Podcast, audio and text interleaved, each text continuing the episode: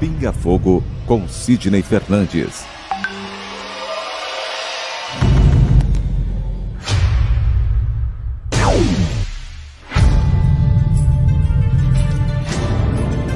Porque nós não temos condição de saber exatamente ou saber ou relembrar como é a espiritualidade. Viktor Frankl um dos maiores gênios do século XX. Ele é o criador da logoterapia. Diz que se a vida tem um propósito, o sofrimento também tem. A felicidade é um subproduto da rendição pessoal a outro ser. A partir do momento que eu me dedico ao próximo, a uma causa, que eu passo a ajudar o semelhante, procuro fazer este mundo um pouco melhor, naturalmente a felicidade me alcança. Pinga Fogo com Sidney Fernandes. Pinga Fogo com Sidney Fernandes. Uma ótima tarde para você que já nos acompanha aqui pela sua TV SEAC, Rádio SEAC.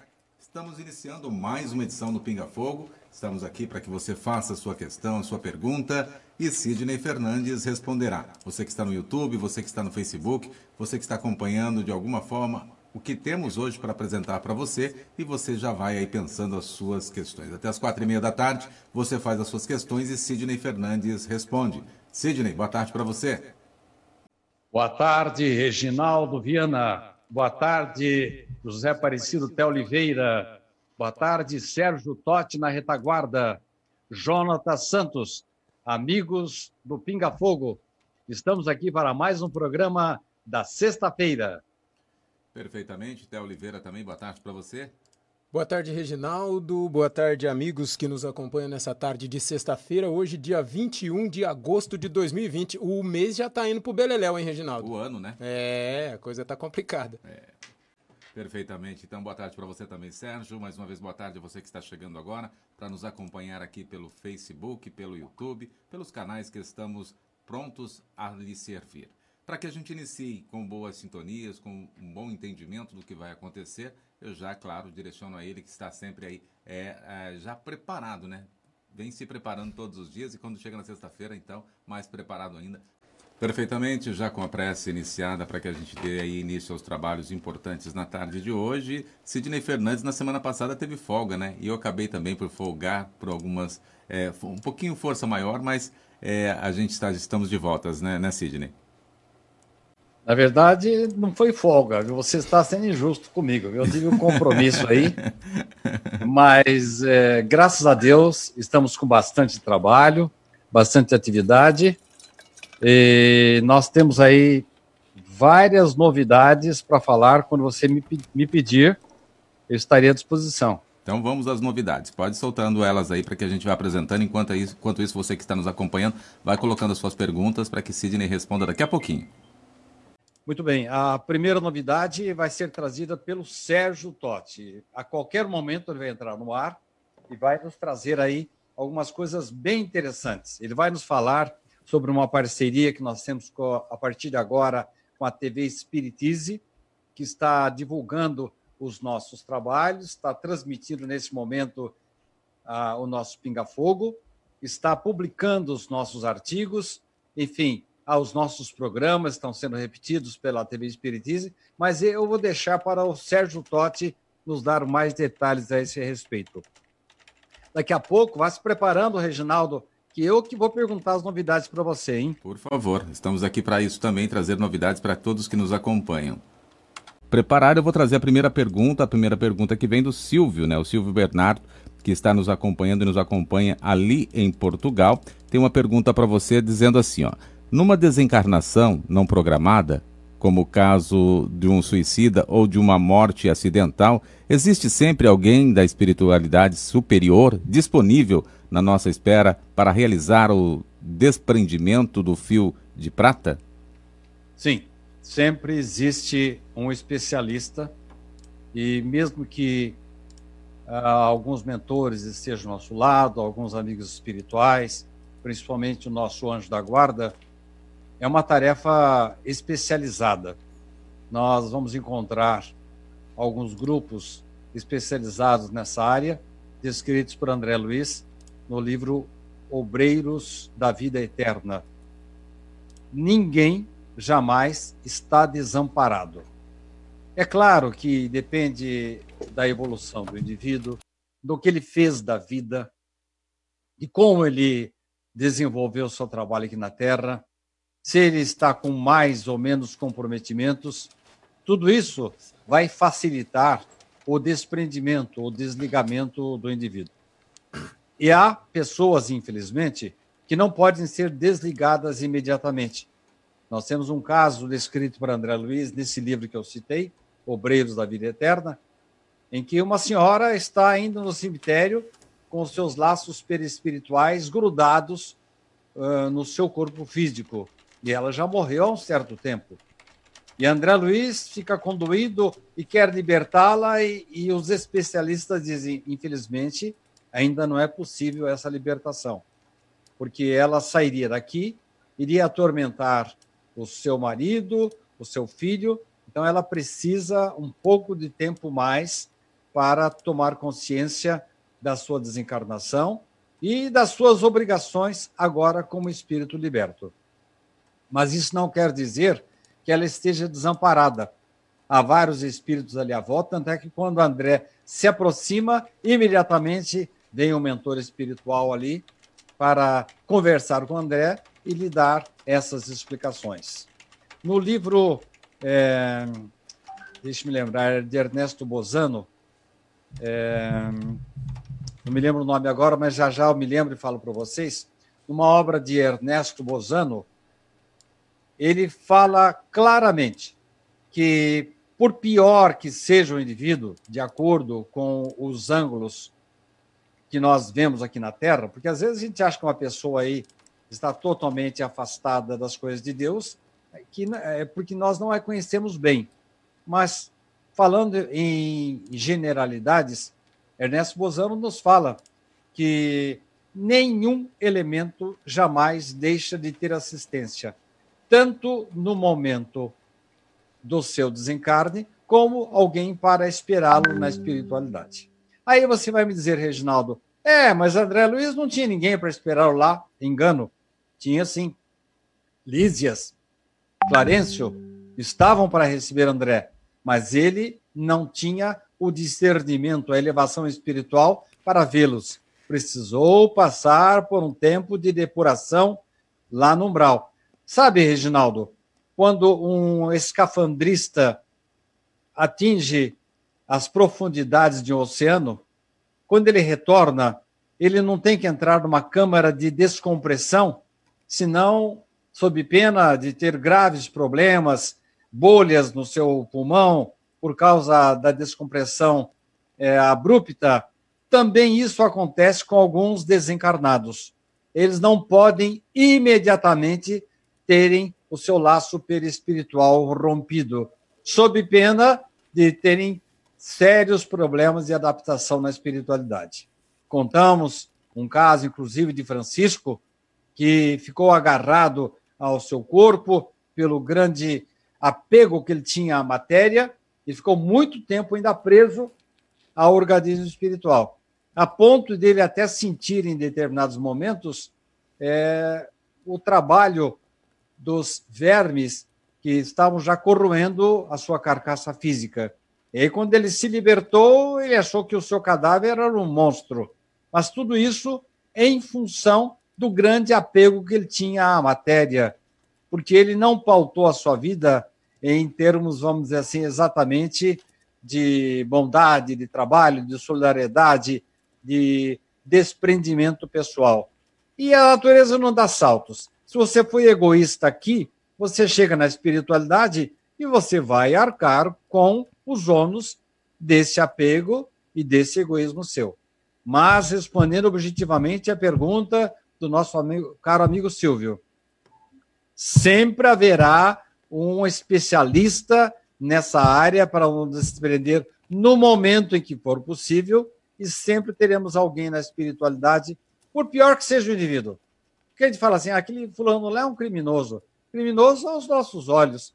Mas se você for perguntar para a mãe dele, para o filho dele, para os vizinhos dele, vão dizer, não, é uma pessoa que tinha lá alguns problemas, mas era uma pessoa maravilhosa, é, que conversava com a gente, nos ajudava, nos auxiliava. Enfim, nós não podemos, é, como eu, nós, eu e o Theo estamos gravando aí um trabalho em torno de Jesus e falamos muito de Maniqueu. Está lembrado, Theo? Sim, sim, me lembro, Sidney. E hoje em dia, ainda, infelizmente, é uma das perguntas que o Theo me faz, se ainda vigora, de uma certa forma, o maniqueísmo. O que é o maniqueísmo? É a gente entender que ou o indivíduo é bom ou ele é mau. E se ele é mau, ele não tem é, mais reparo, não tem mais esperança. Ele está eternamente jogado para o mal. Isso contraria frontalmente a lei de evolução que é trazida pelo Espiritismo. Então, atualmente, ainda existem algumas pessoas que acham que eh, ou o indivíduo é bom ou ele não presta para sempre. E não é assim. Não foi esse o ponto de vista de Jesus e não é o ponto de vista da doutrina espírita. Então, por pior que o indivíduo seja, ele tem um lado bom e vai ter alguém que vai recebê-lo com dignamente, com abraço, com ajuda, com amparo, lá na espiritualidade, logo depois do seu desencarne. Próxima pergunta para você responder também conosco na tarde de hoje. Nosso grande amigo Eliseu, ali de Fortaleza, ele pergunta: Sidney, o que é o, o que é o Espiritismo e o que o Espiritismo não é? O que é o Espiritismo e o que o, o Espiritismo não é? É mais fácil dizer o que é o Espiritismo. Ele é o consolador prometido.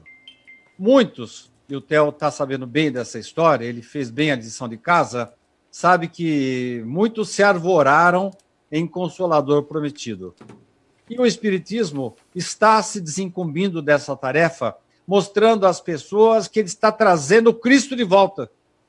O Espiritismo é Jesus que volta a nos falar. Em resumo, em síntese, é isso. Porque ele nos traz o amor do Cristo, ele nos traz o consolo da reencarnação, ele nos traz a lógica da lei de causa e efeito. Ele nos traz os meandros, os detalhes da lei da sintonia psíquica. Ele nos fala da pluralidade dos mundos habitados. Ele fala-nos da imortalidade da alma. Enfim, e naturalmente é, do amparo que Jesus, sob a condução de Deus, nos dá aqui na Terra. Esta, em síntese, é o que seria o Espiritismo. O que ele não é. Alguns confundem o Espiritismo com práticas mediúnicas. O Espiritismo também é prática mediúnica, mas ele, por trás da prática mediúnica, ele tem a filosofia do Livro dos Espíritos, ele tem a parte experimental no Livro dos Médiuns, ele tem a parte científica em alguns pontos do Livro dos Médiuns, em A Gênese, no livro Céu e Inferno. Enfim, o Espiritismo é religião no Evangelho segundo o Espiritismo e não é uma religião nova. Ele simplesmente traz de volta o cristianismo que foi esquecido e, infelizmente, muitos de nós ainda não tomamos consciência exata da grande importância dessa grande mensagem, a principal mensagem que o homem recebeu na Terra, que foi a vinda do Cristo. Ele é filosofia, porque nos explica por que estamos aqui, por que sofremos, por que temos dores, de onde viemos, para onde vamos. E ele é a parte científica experimental que nos explica o porquê das evidências, das materializações, os mecanismos dos nossos corpos espirituais, muito bem desenvolvidos por cientistas do nível de Hernani Guimarães Andrade, mostrando qual que é a matéria nossa do nosso corpo, do nosso perispírito e coisas relacionadas com o espírito a que não temos acesso ainda. O espiritismo também não é práticas, não existem tabus, não existem imagens, não existem é, promessas.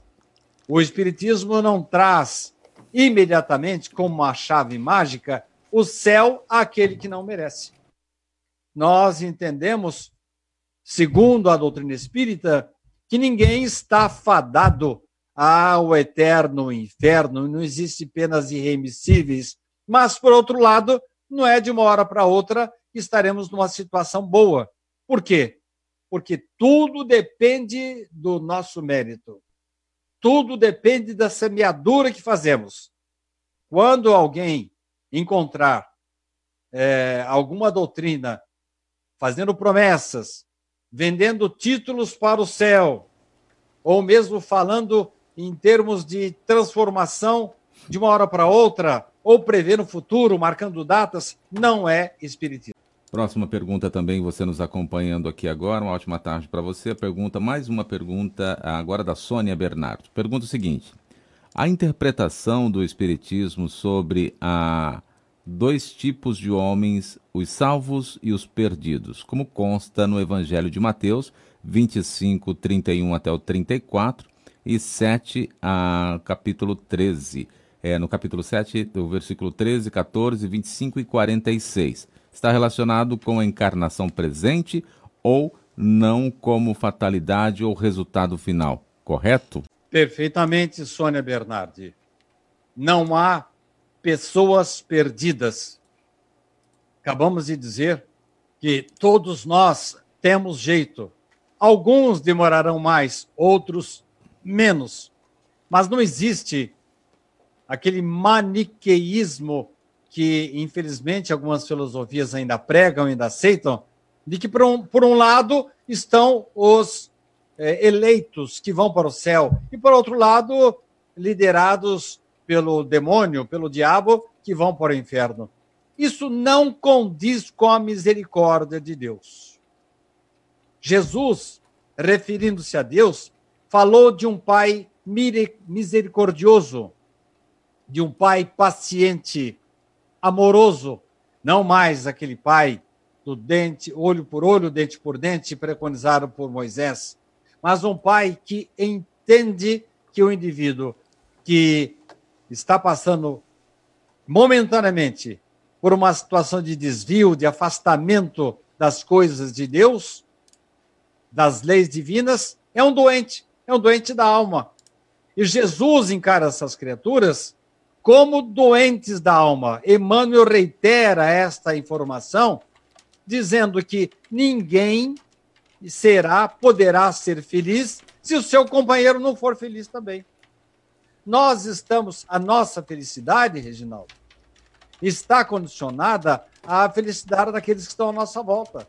Ninguém vai se salvar sozinho há uma colocação bem interessante do médico psiquiatra Dr. Sérgio, que ele conta uma história muito rápida que o, o Theo conhece muito bem. Nós, ela fez parte de um dos nossos artigos.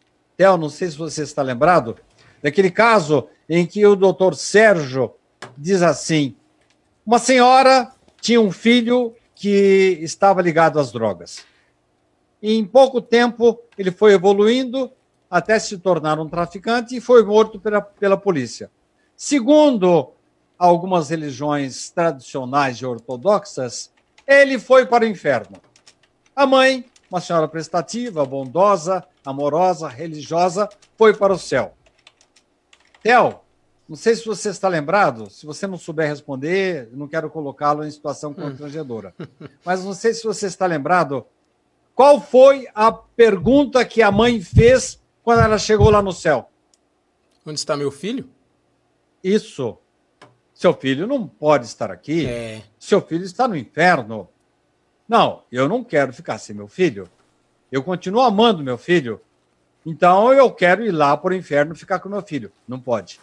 Então trago meu filho para cá. Não, não pode. pode. A história acaba por aqui, Theo? Não. Se fôssemos depender da ideia ortodoxa de que uns são bons, outros são maus para sempre, eternamente, estaríamos numa situação muito complicada.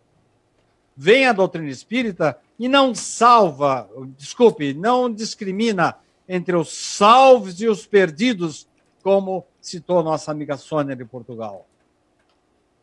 você pode ajudar seu filho. Como? Qual a maneira? Me dá o caminho. Você pode voltar à terra e você, com a sua bondade, com a sua misericórdia, isso não é teoria. Não sei se você está lembrado, Theo. A mãe de André Luiz, que já se encontrava numa situação de nível superior à humanidade, ela pediu para reencarnar para poder dar assistência ao pai de André Luiz, que estava no umbral, ainda assediado por duas ex-companheiras dele.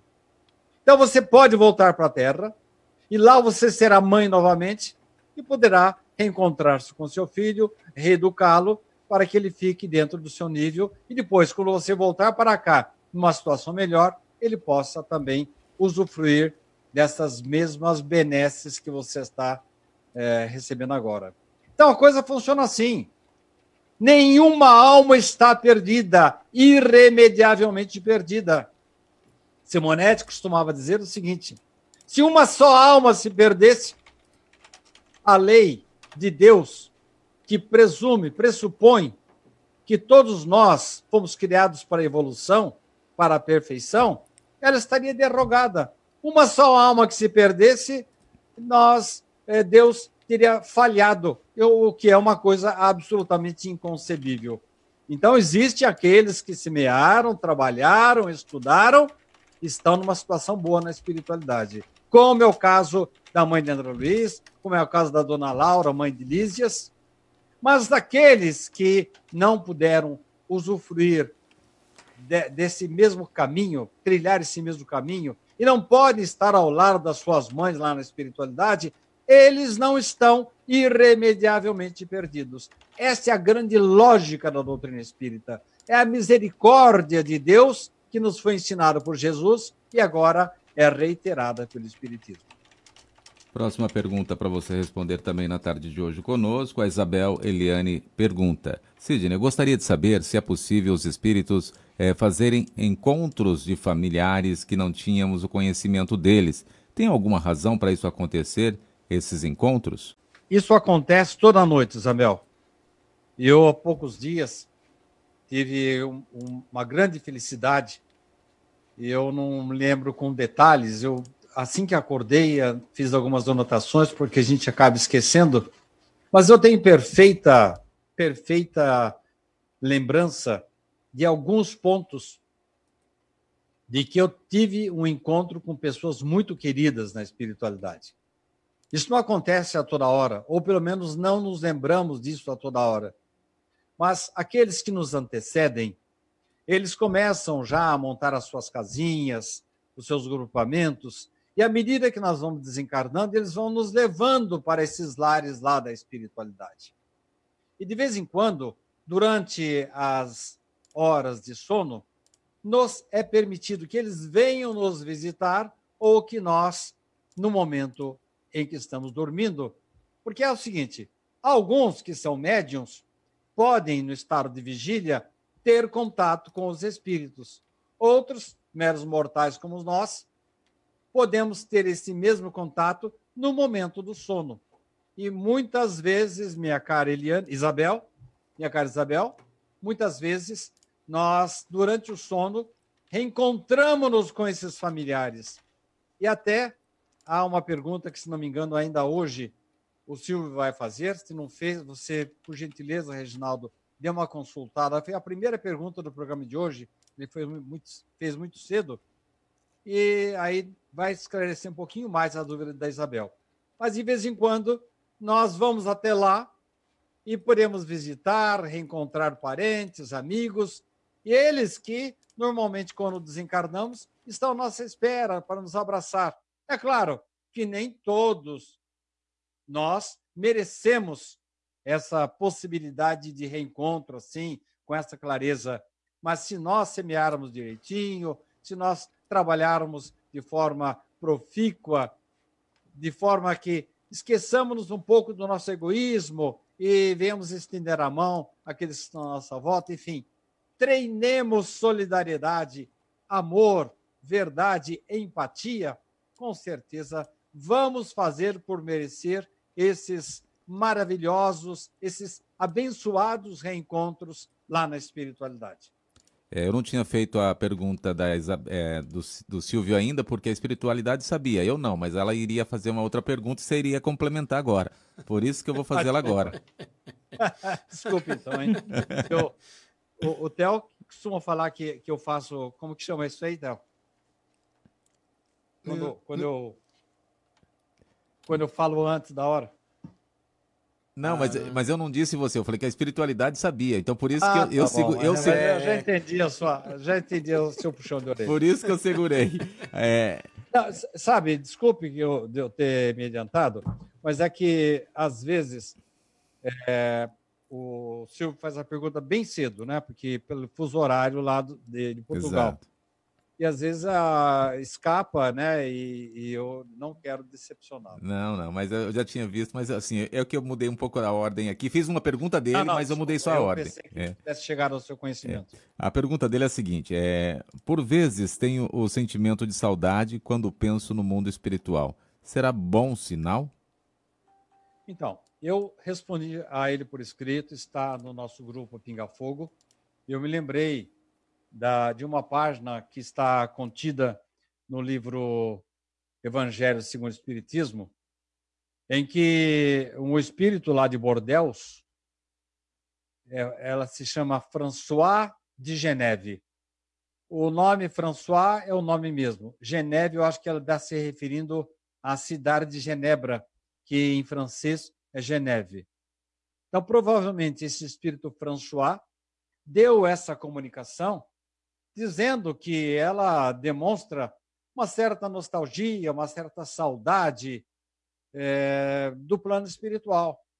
E essa página, de uma certa forma, responde à indagação do caro amigo Silvio, dizendo que, de vez em quando, a gente passa mesmo por essas situações, sente uma vontade de estar do outro lado, uma saudade dos irmãos que estão lá na espiritualidade, ou mesmo quando nós temos a graça, a, a abençoada graça de nos locarmos para essas regiões da espiritualidade, quando a gente volta para cá, a gente sente saudade.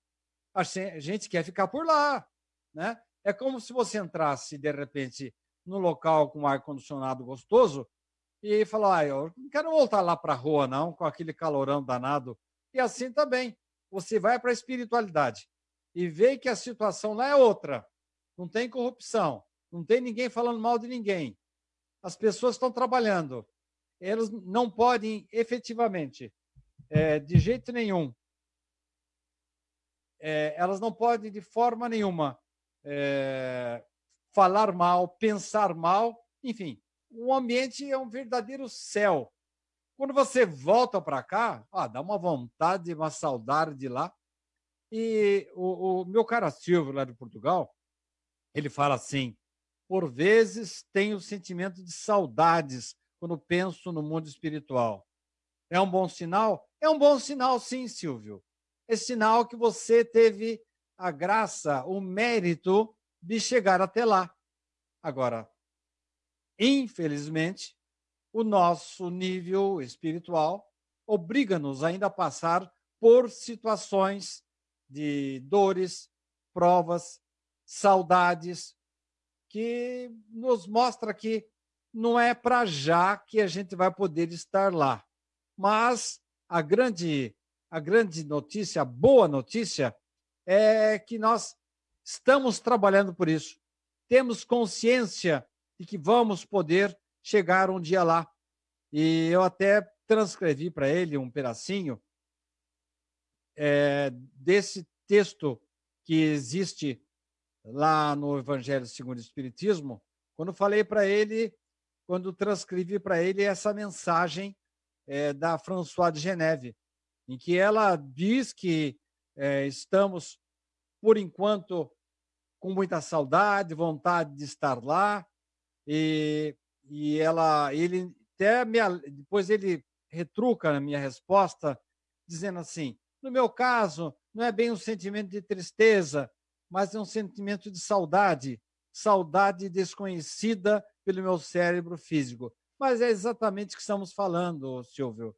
Essa nostalgia de quem está vivendo aqui na Terra é, numa situação, vamos dizer assim, de trabalho, de recuperação, de regeneração, e que, por enquanto, não nos permite a situação agradável lá do plano espiritual. Eu vou ler, vou me permitir ler aqui, Reginaldo, um trechozinho que eu passei para o Silvio. Quem tiver interesse, é só pesquisar ali no nosso grupo Pinga Fogo, que tem esse trecho meu lá de resposta. Sabeis porque às vezes uma vaga tristeza se apodera dos vossos corações e vos leva a considerar amarga vida? É que vosso espírito, aspirando à felicidade e à liberdade, se esgota, jungido ao corpo que lhe serve de prisão, em vãos esforços para sair dele. Eu sei que o Silvio não, não, não sente tristeza, é uma saudade, mas é uma espécie de nostalgia, né? Porque a gente experimenta aquele ambiente agradável, aquela temperatura gostosa, um bem-estar danado lá, e quando volta aqui para a Terra, a gente se ressente, né, Reginaldo? Sidney, já aproveitando aqui a minha entrada, eu conversei aqui com o Reginaldo, eu tinha uma tenho uma pergunta para fazer para você. É para eu fazer quando a gente está gravando junto, que a gente está gravando vários dias, mas aí eu me esqueci, aí perguntei, Reginaldo, tem muita pergunta? Ele falou, não, dá para... Então eu vou fazer aqui uma pergunta.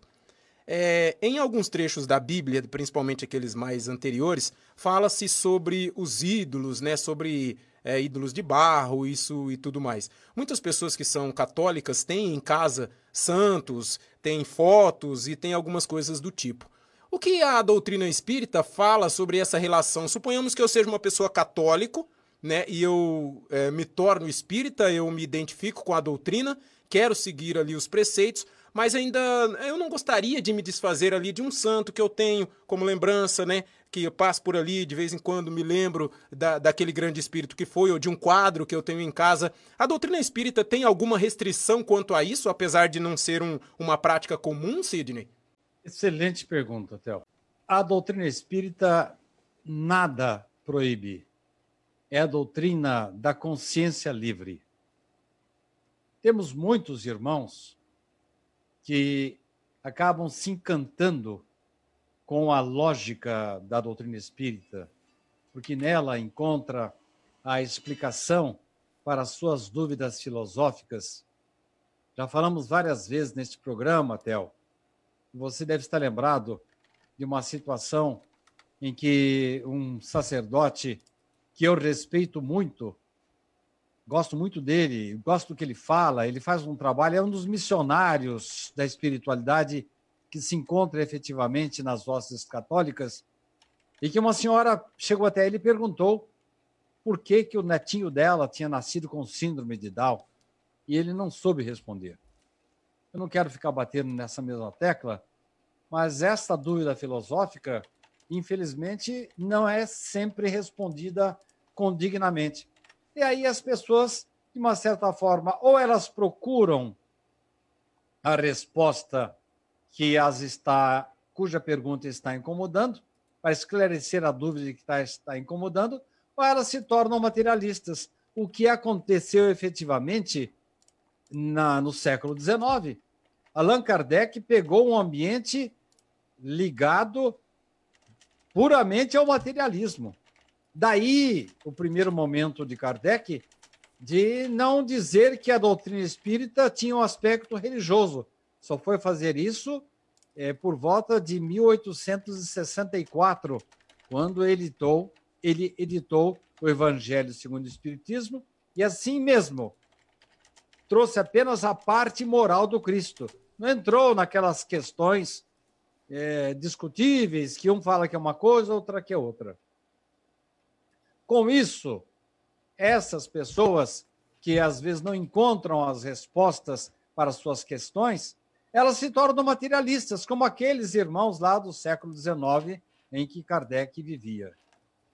Então, é, acontece de você receber, e eu me lembro de um médico que era católico arraigado, e na época de Kardec, ele tornou-se amigo de Kardec, ele não deixou de ser católico, respeitando é, os ídolos, os rituais católicos, mantendo a, a sua ligação com os sacerdotes da época, mas ele encontrou na doutrina espírita as respostas eh, de que tanto ele precisava para apaziguar o seu coração. Então, são aquelas pessoas, Tel, que elas encontram na doutrina espírita as explicações, mas não querem deixar os seus amigos, os seus companheiros, não querem deixar o culto católico à distância. Na parte dos espíritas, não há nenhuma restrição. Se a pessoa precisa ainda ler a Bíblia, os cânticos católicos, frequentar as missas, nenhum problema.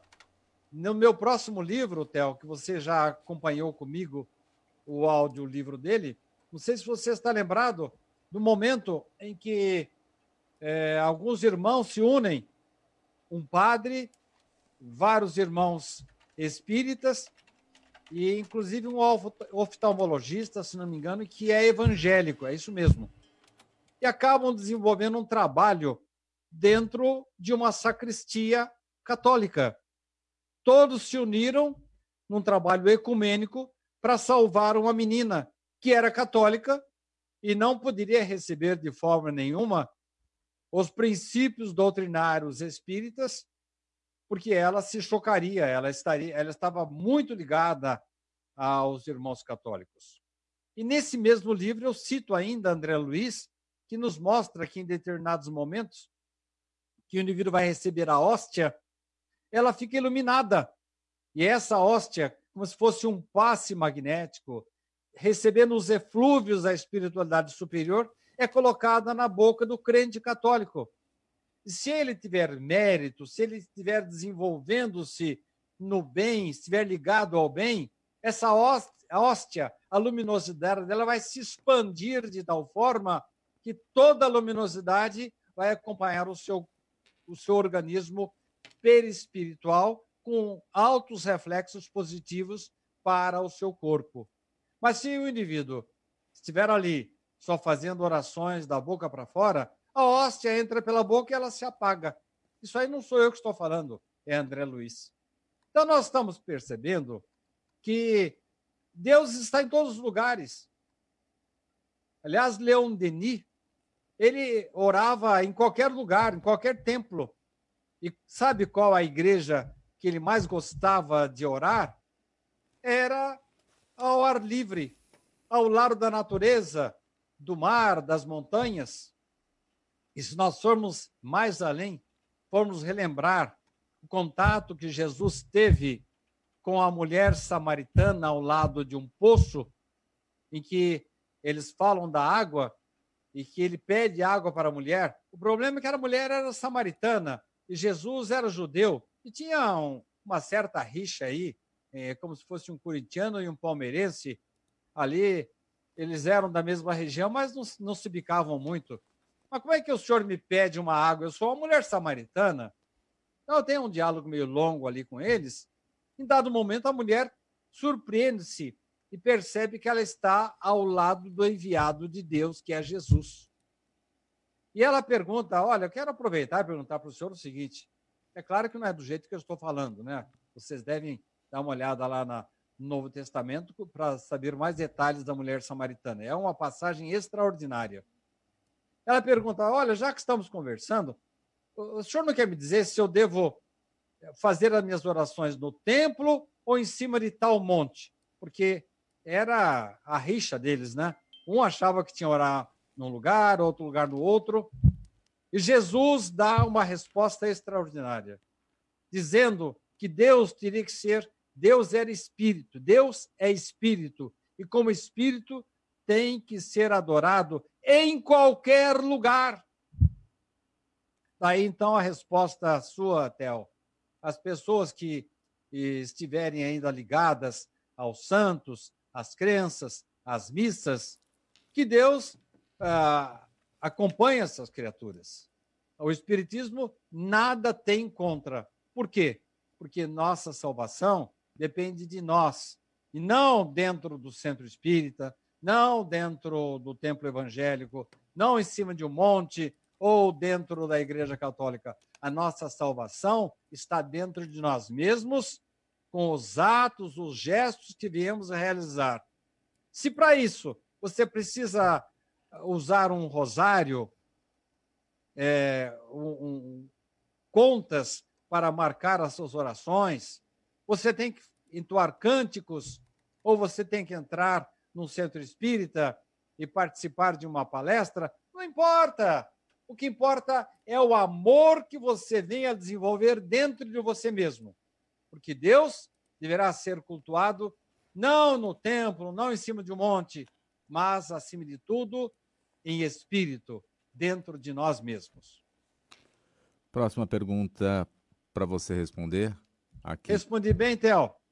Sidney, respondeu bem sim, eu fiquei muito satisfeito com a sua resposta.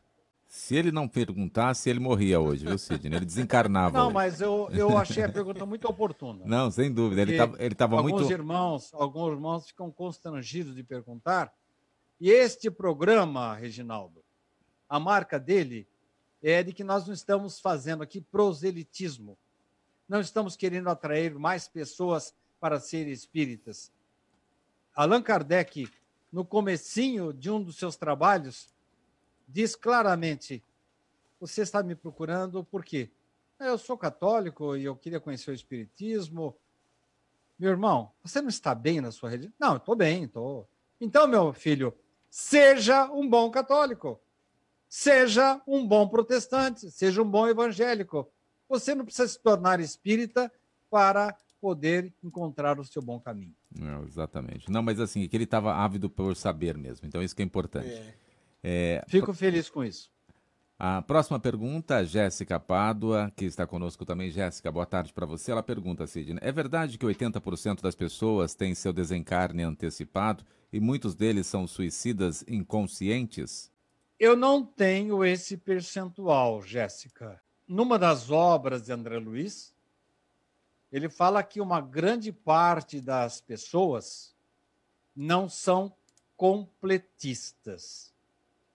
O que quer dizer a expressão completista, segundo André Luiz? Aliás, segundo o mentor que estava naquele momento é, respondendo à questão de André Luiz. Aliás, é, é, é, é quase que uma brincadeira que é feita ali, mas com cunho sério, em que o indivíduo está se preparando para reencarnar. Se não me engano, o nome dele era Silvério. E o mentor diz para ele assim: não volte aqui antes dos 70. Na época em que no Brasil a idade máxima que você chegava era 70 anos. E aí André pergunta, mas por que você está falando isso? Não, porque muitos não são completistas. O que quer dizer essa expressão completistas?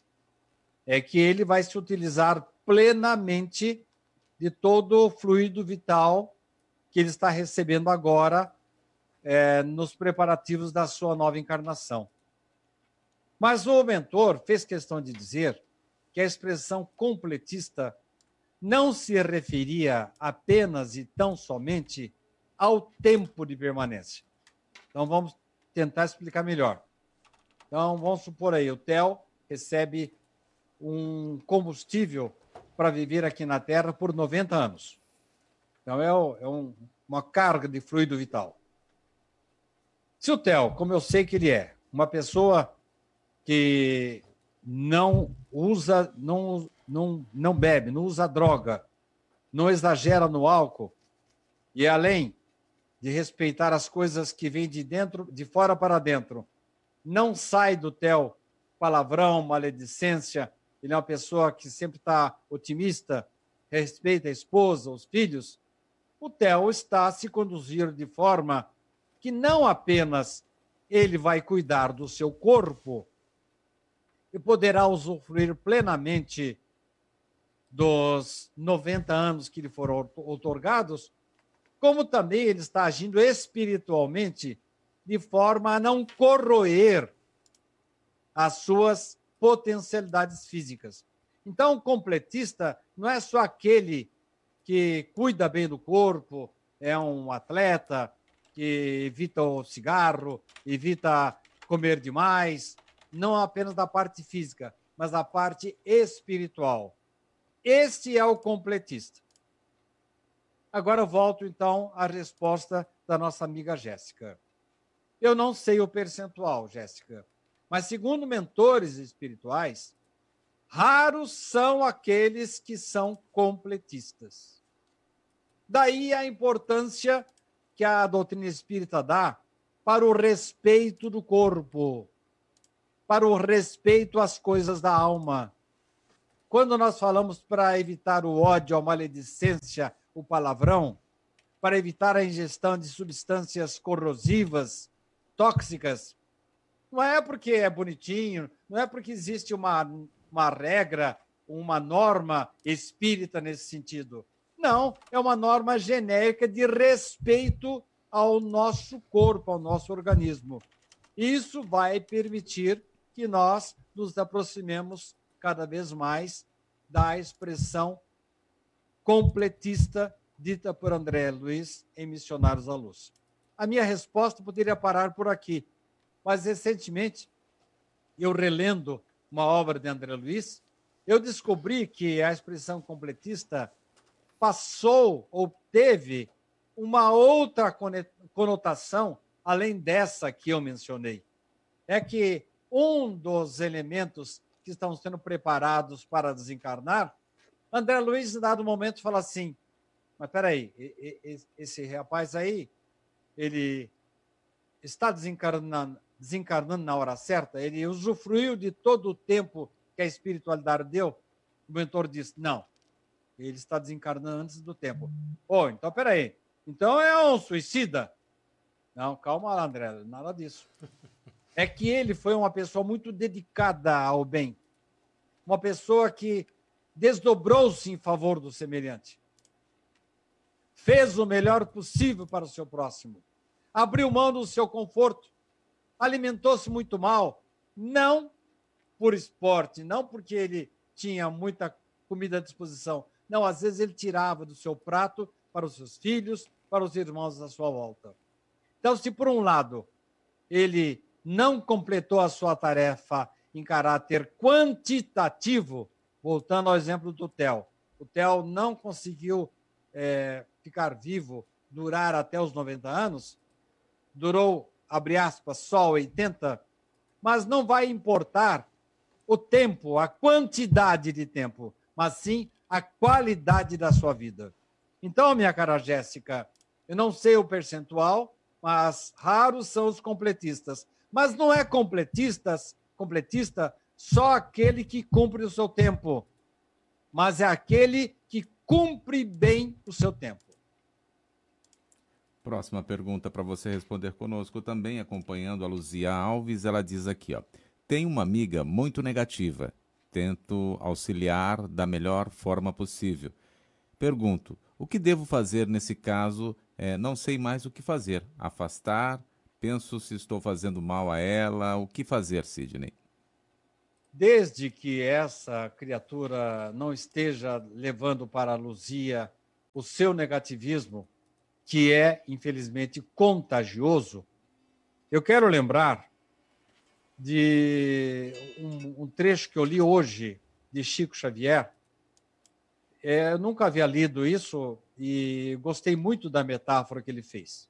Não sei se eu vou ser muito feliz na minha comparação, mas a pessoa disse o seguinte: Chico, é, eu fiquei a noite inteira aqui para falar com você, era madrugada já, só para fazer uma pergunta.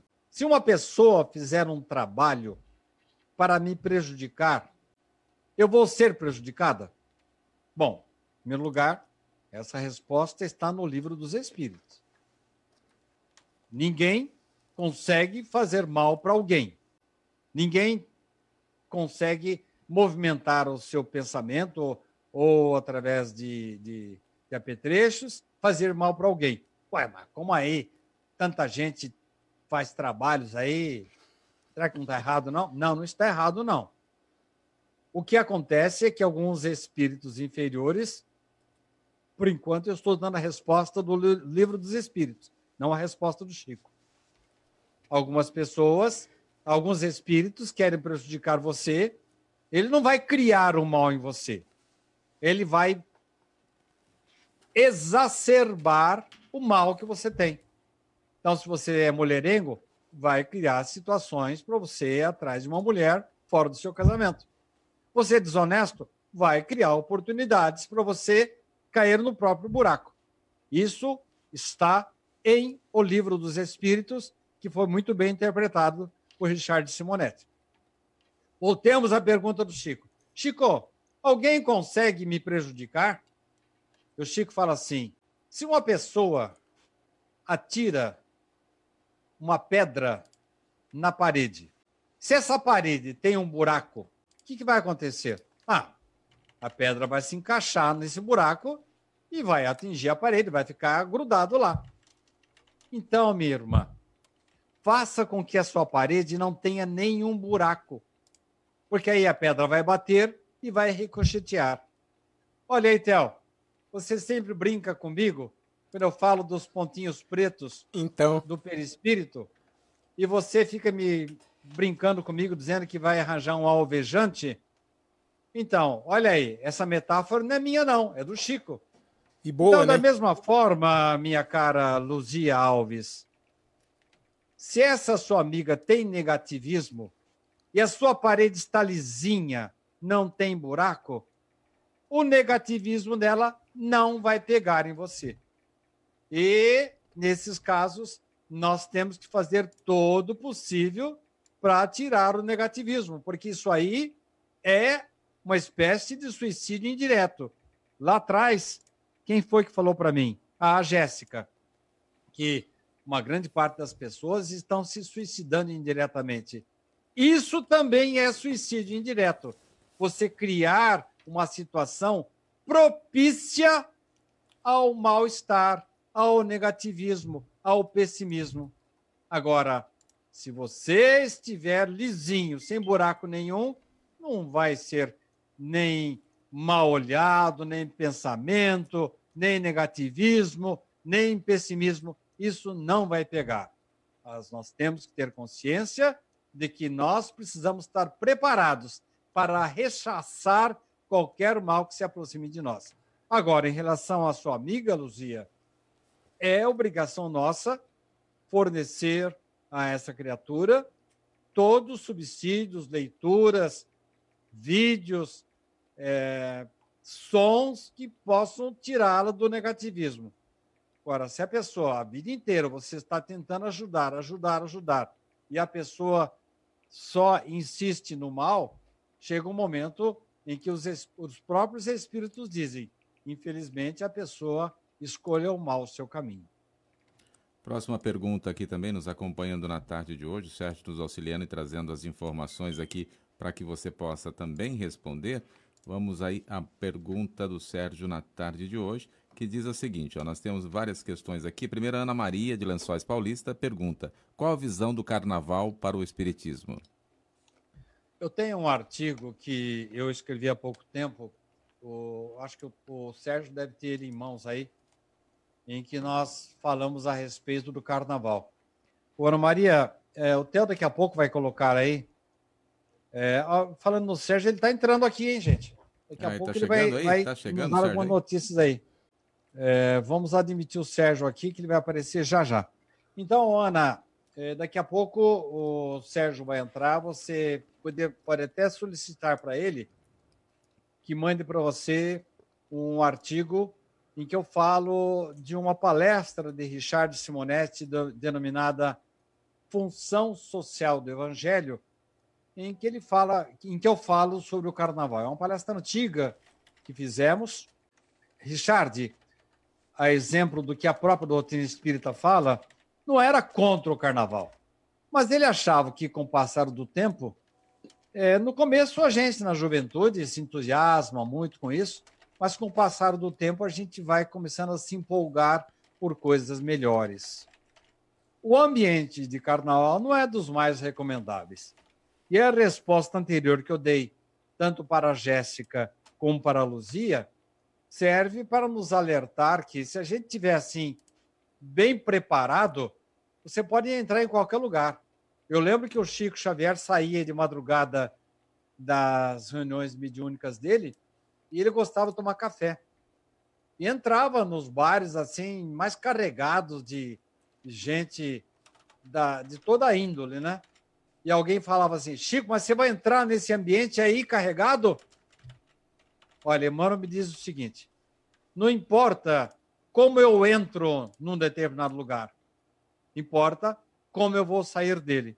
Então, Ana, se você conseguir entrar no salão de carnaval, eu não digo que você vai entrar no carnaval com o evangelho na mão, mas se você entrar lá e conseguir é, não permitir que as saraivadas, porque é um, ambiente conturbado, né? Existe muita bebida, muita droga, muito sexo, né?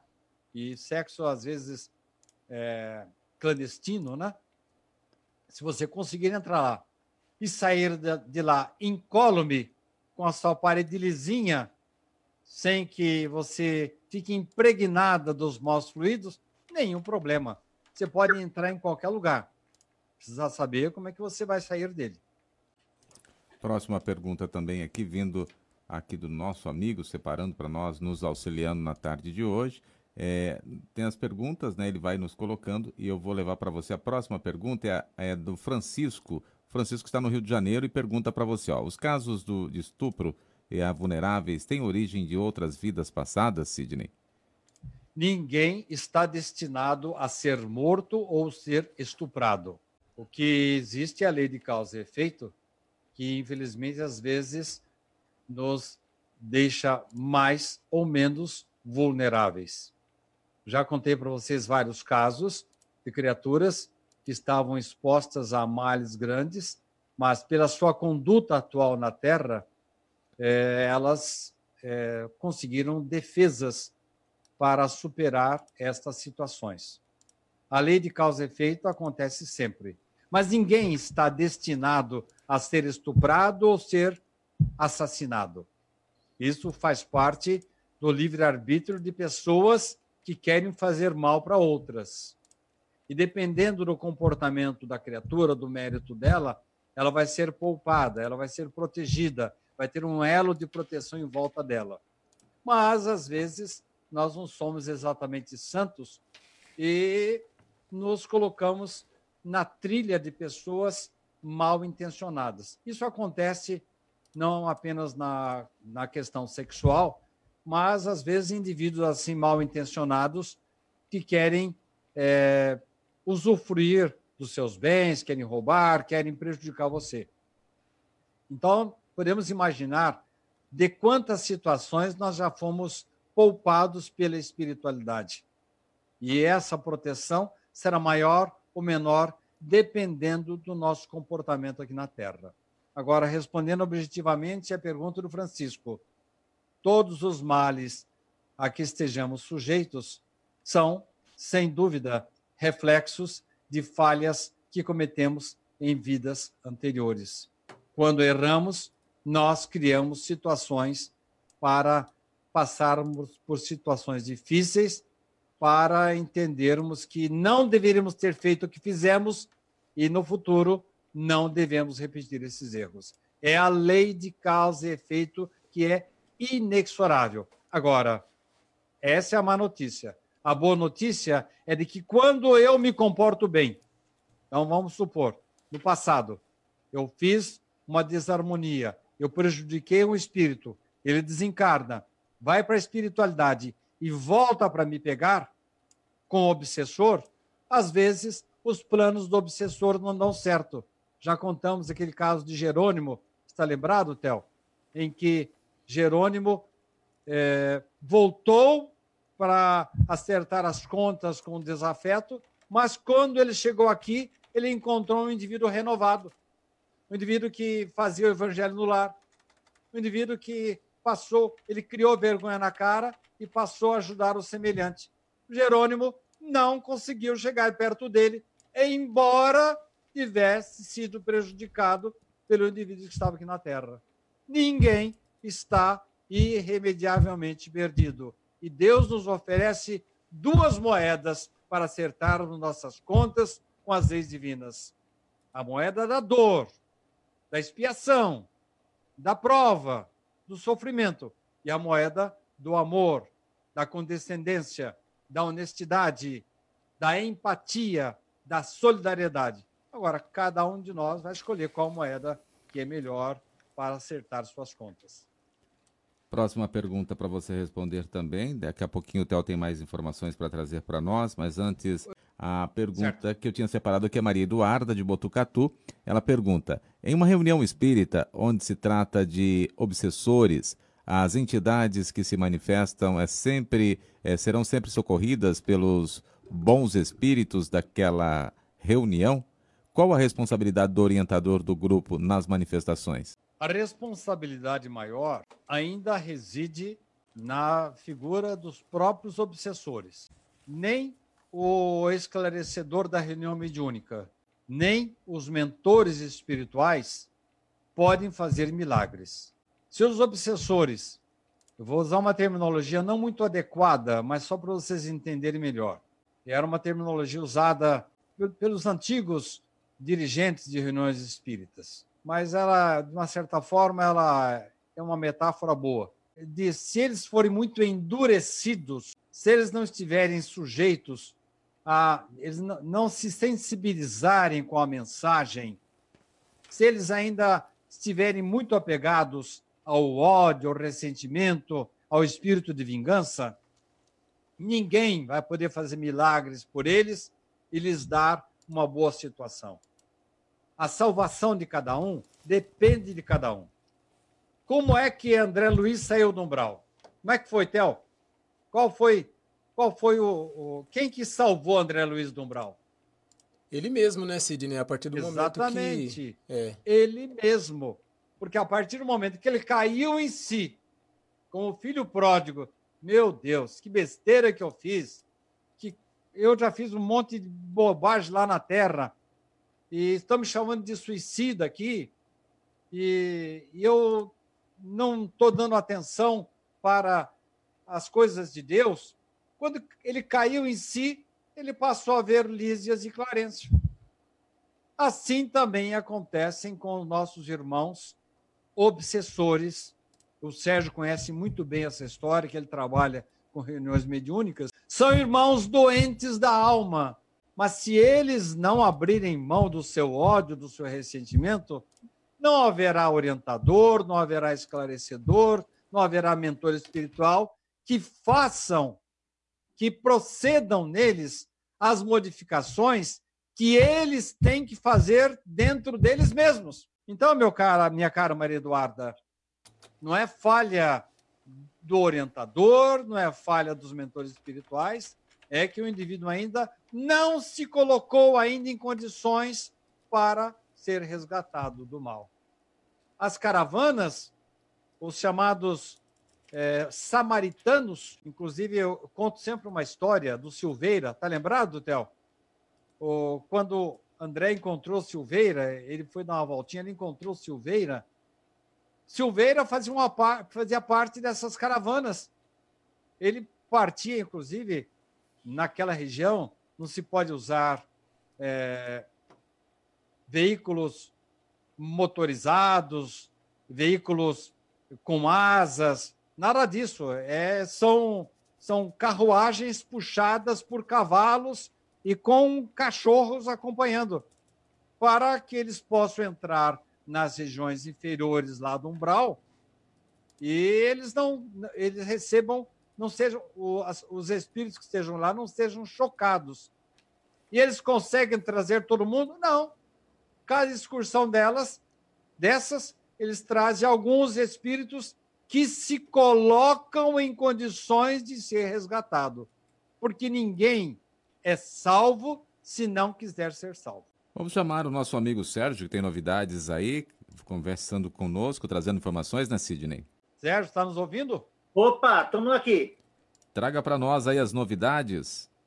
Boa tarde, boa tarde a todos. Tudo bem? Tudo bem.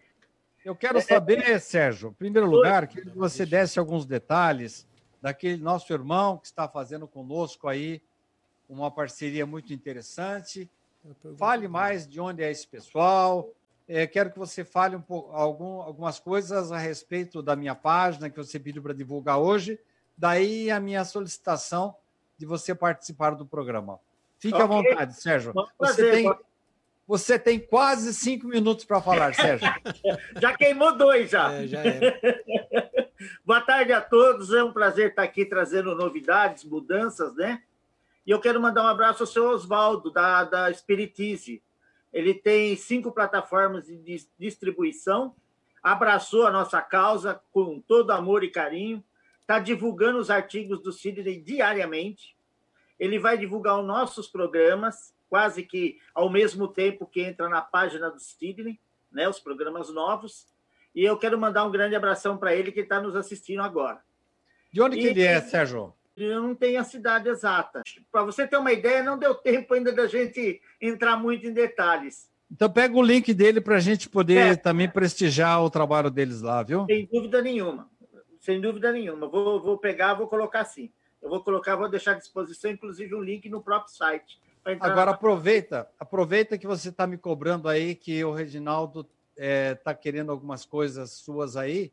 Ah, fale tá. com ele, fale com ele a respeito do que você me falou particularmente, como é que vocês vão trocar figurinhas aí, porque o Reginaldo está okay. tá produzindo alguns vídeos bem interessantes com essa união que está acontecendo aí da livraria com a editora, e o SEAC Notícias também é muito bom, e que inclusive divulga com muita força as nossas atividades sociais toda, na nossa periferia, aproveita agora no ar e conversa aí com o Reginaldo, Sérgio.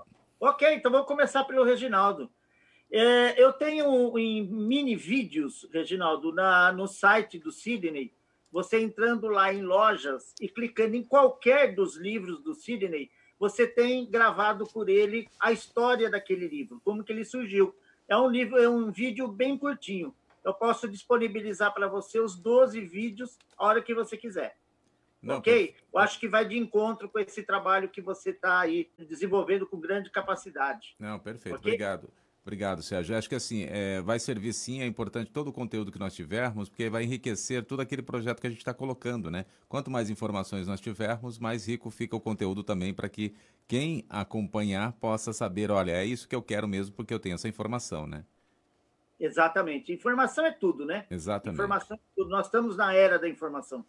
Mas eu vou disponibilizar para você, mando ainda hoje esses 12 vídeos, eles são todos curtinhos. Sim, por favor. E ficam à disposição lá no site do Sidney. Que assim, a hora que eu estiver mando... incrementando com outro conteúdo, eu insiro o vídeo também no meio desse processo todo. Exato, exato. Na página dele, a pessoa escolhe o livro, clicou, ele tem história daquele livro ali. É coisa de um minuto, um minuto e pouco. Isso, mas... isso mesmo. É um minuto do livro, é esse tempo mesmo. E vai, vai, vai casar certinho. Eu vou mandar para você, pode aguardar. Por favor, e a gente vai trocando também aqueles que eu forem produzindo, eu já encaminho para você também para você é, para que você coloque, divulgue também aí os, os caminhos combinado. que você tem. Combinado, combinado. Sérgio, não deixa barato não, porque o Reginaldo está produzindo coisas valiosas.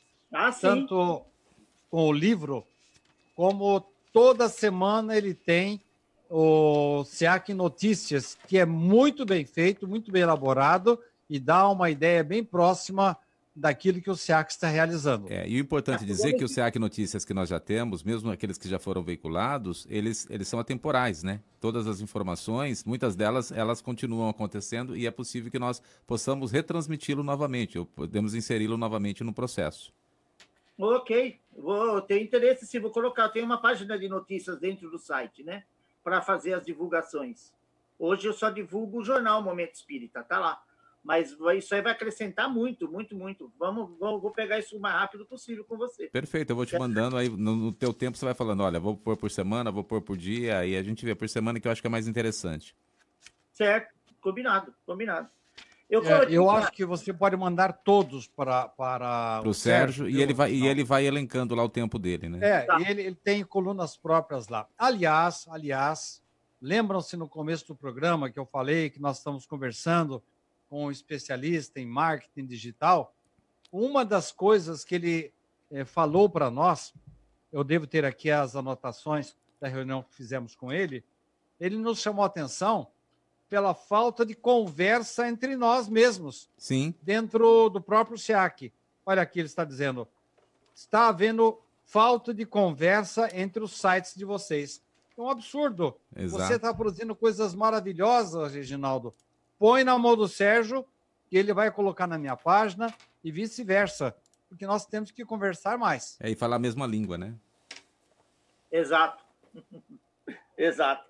O que eu queria passar do, do, da, do site do Sidney, que hoje, antes era, ele era postado através da data, de acordo com a data do, do reencontro, Pinga Fogo e assim por diante. Hoje não. Hoje você entra lá, você tem todos os programas separados. Todos Pinga Fogo, todo reencontro, é, fagulhas, você tem tudo separadinho. Na, você vai encontrar também curso, onde você tem a sequência das palestras, como palestra é, mediunidade, é, vivi, mas esqueci, e aquele que está sendo colocado semanalmente, que é o curso O que é Espiritismo com Orson Peter Carrara, está entrando ali totalmente separado. Então, a pessoa não tem dificuldade mais para localizar nada ali. Uma coisa que eu queria também é, é, chamar a atenção, aproveitando, seria o seguinte: é, nós temos aí hoje em torno de 20, 22, já chegamos a 27 mil pessoas atingidas as páginas. Mas por que, que na página do CID eles não têm acesso para fazer pergunta? Porque essas páginas são replicadas. Então, a pessoa tem que estar seguindo a página do CID para ele poder entrar e fazer a sua pergunta. Isso que acontece. Então, o que, que, que houve? O link do Sidney ele está indo para alguns grupos espíritas que pegam essas páginas e dali que eles têm acesso. Né? O seu Oswaldo, por exemplo, do Espiritismo, ele vai jogar a página do YouTube. Ah, esses que nós estamos divulgando, a página do Centro Espírita fez no Facebook. Então, esse daqui que vai chegando as pessoas. Até quero mandar um abraço para o grupo do Espiritismo de Verdade, Espiritismo Bauru, Mensagens Espíritas, Espiritismo Brasil, Mensagens Mediúnicas, Espiritismo Araraquara, Grupo Caderciano, Portal Kardec, Grupo de Espíritas Francisco de Assis, Grupo Espírita Meimei, Eu Sou Espírita, Estudando Espiritismo, Preces Espíritas de Allan Kardec, agora chegou a minha vez. Esses são os grupos que recebem o link do Sidney, para vocês terem uma ideia. É aquele que eu jogo quase que quando o programa está entrando no ar. Então, é por isso que, às vezes, tem um pouco de desencontro no link, mas você tem uma audiência relativamente alta, mas esse pessoal não consegue participar por causa disso. Então, dentro do site do Sidney, você tem lá o botão Telegram, que você pode mandar sua pergunta por lá sem estar na página do Sidney assistindo numa página vinculada. Ok? O podcast, o podcast você tem todas as palestras, todos os cursos na sequência, onde a pessoa dispensa o vídeo. Ele fica apenas com o áudio para ouvir num celular, para ouvir num carro. E graças a Deus já chegamos em sete países. Em sete países já estão curtindo as palestras do Sidney. E isso daí já foi amarrado em oito plataformas, então qualquer tipo de celular, a pessoa clica ali, ele acaba já ouvindo, entrando no podcast, sem problema nenhum, através do site do Sidney, que é o caminho mais fácil. Era isso que eu tinha para passar para vocês. Sérgio, muito obrigado pelo grande trabalho que você está fazendo. Você está realmente uma pessoa muito dedicada, está executando uma obra extraordinária, não com o nome do Sidney, mas com o nome da doutrina espírita. Eu sei que você é um batalhador, você é um frequentador de reuniões mediúnicas, e às vezes fico até meio constrangido de falar nesse assunto, porque você entende muito mais do que eu. Sérgio, obrigado. Deus acompanhe você e que você continue conosco aí, dando essa assistência extraordinária. Obrigado, Sérgio. Eu que agradeço. Tudo de bom. Aí o Sérgio trazendo aí informações para nós, importantes informações para que você que nos acompanhe. Agora nós vamos retomar, porque senão daqui a pouco eu falo para o Sidney Pinga Fogo. É. O Sidney, a Ana Guarani está nos acompanhando aqui, dando boa tarde, né? E falando aqui que está traduzindo para o Jean-Claude as explicações sobre o Espiritismo. É, está nos acompanhando e traduzindo ali para que ele possa entender o que você está falando neste momento lá na França. Ô, Ana, você tem que me arranjar um espaço aí na sua vida para você me ensinar o francês, viu? Meu nome é Sidney Francese. É. Então eu tenho que fazer jus a esse nome aí. Eu tenho que aprender o francês com você, Ana. E vou passar uns tempos aí na França. E quem sabe eu aprendo o francês com você. aí o Jean-Claude não vai precisar mais da sua tradução. Ah, agora mais questões para a gente dar sequência aqui, então. Vamos lá. A Carita que nos acompanha aqui conosco também, mas antes o Marcelo. O Marcelo pergunta para você, Sidney, como faço minha oração de manhã, principalmente para meu filho desencarnado há dois meses? Sinto uma, uma dormência no corpo absurda. O que posso? O que pode ser isso? Ah, quando estou fazendo essa oração? Em primeiro lugar, Marcelo, é, você deve fazer oração não apenas ao levantar-se, mas preparar-se para um bom sono, ligar-se com a espiritualidade conectar-se com seu espírito protetor, o seu anjo da guarda. Daí você terá um sono reparador. Ao levantar-se, não importam as palavras, o tamanho da sua oração, mas sim espontaneamente o que vem do seu coração, Marcelo. Na verdade, os espíritos lá, que às vezes estão passando por dificuldades, ficam gratificados com as nossas orações. Richard Simonetti dizia sempre que as nossas orações representam verdadeiros refrigérios a espíritos que ainda estão é, precisando de consolo, de orientação lá na espiritualidade. Meu caro Marcelo, faça desta forma, faça uma reflexão antes de deitar. O Theo costuma repetir muito essa, essa colocação de Santo Agostinho, para que a gente faça toda noite uma reflexão, uma espécie de balanço, para saber a, a quantas andam a, as nossas atribulações, como estão nossos esforços no sentido de reparar as nossas faltas, para que cada dia seja melhor do que o anterior. Quando você faz essa reflexão, esse balanço, meu caro Marcelo, você se prepara para um sono reparador e é possível, sim, que no momento que você se levantar, você possa. Não precisa fazer uma oração enorme, não. Não importa, um, uh, não importa a extensão da oração, importa que vem exatamente do seu coração, do seu amor em favor do seu filho. Faça desta forma, que eu tenho certeza de que as coisas vão melhorar, Marcelo. Pergunta agora do Reginaldo Xará, que está conosco, diz assim: Sobre a lei da sociedade, é verdade que devemos aprender a conviver com os nossos parentes que, por vezes, nos maltratam para a evolução do nosso espírito. É, por vezes temos o costume é, de nos distanciar e não curarmos as mágoas. Sidney, a próxima pergunta depois eu faço, tem mais uma ainda. Pelo menos essa, essa você já responde. Em primeiro lugar, Reginaldo, nós devemos sim fazer todo o possível para conviver bem com os nossos familiares. Foi um projeto que fizemos antes da atual vida e devemos envidar, deveremos envidar todos os esforços nesse sentido. Agora, eu quero me lembrar do livro O Monge Executivo, em que o autor, em dado momento, apresenta assim uma objeção ao perdão, até à compreensão daqueles que às vezes são atribulados e nos trazem situações de desconforto. Ele ressalta que o amor ao inimigo, e agora falando de uma maneira geral, eu sei que seus familiares não são seus inimigos, mas estou textualmente me ligando a esse texto desse livro, diz que o amor ao inimigo, Jesus não, não está nos sugerindo que nós é, abracemos o criminoso ou nos aproximemos em demasia daquele que nos persegue ou que possa vir nos trazer algum transtorno, é lícito que nós nos defendamos, que nós nos afastemos para não sofrermos novamente nas mãos dos nossos detratores, dos nossos verdugos. Isso significa que não devemos igualar o nosso comportamento ao dele. É isso que Jesus disse em relação ao amor ao inimigo, que pode ser estendido ao desafeto, ao familiar que eh, não quer saber de se aproximar de nós. Nós temos que estar sempre prontos, preparados para uma eventual aproximação. Mas podemos, sim, com distanciamento, eh, fazer com que essas coisas eh, não nos atinjam mais. Nós temos o direito de nos defender, não agredindo a outra pessoa, mas orando para que ela se esclareça. E com isso, nós podermos nos isentar da sua agressividade.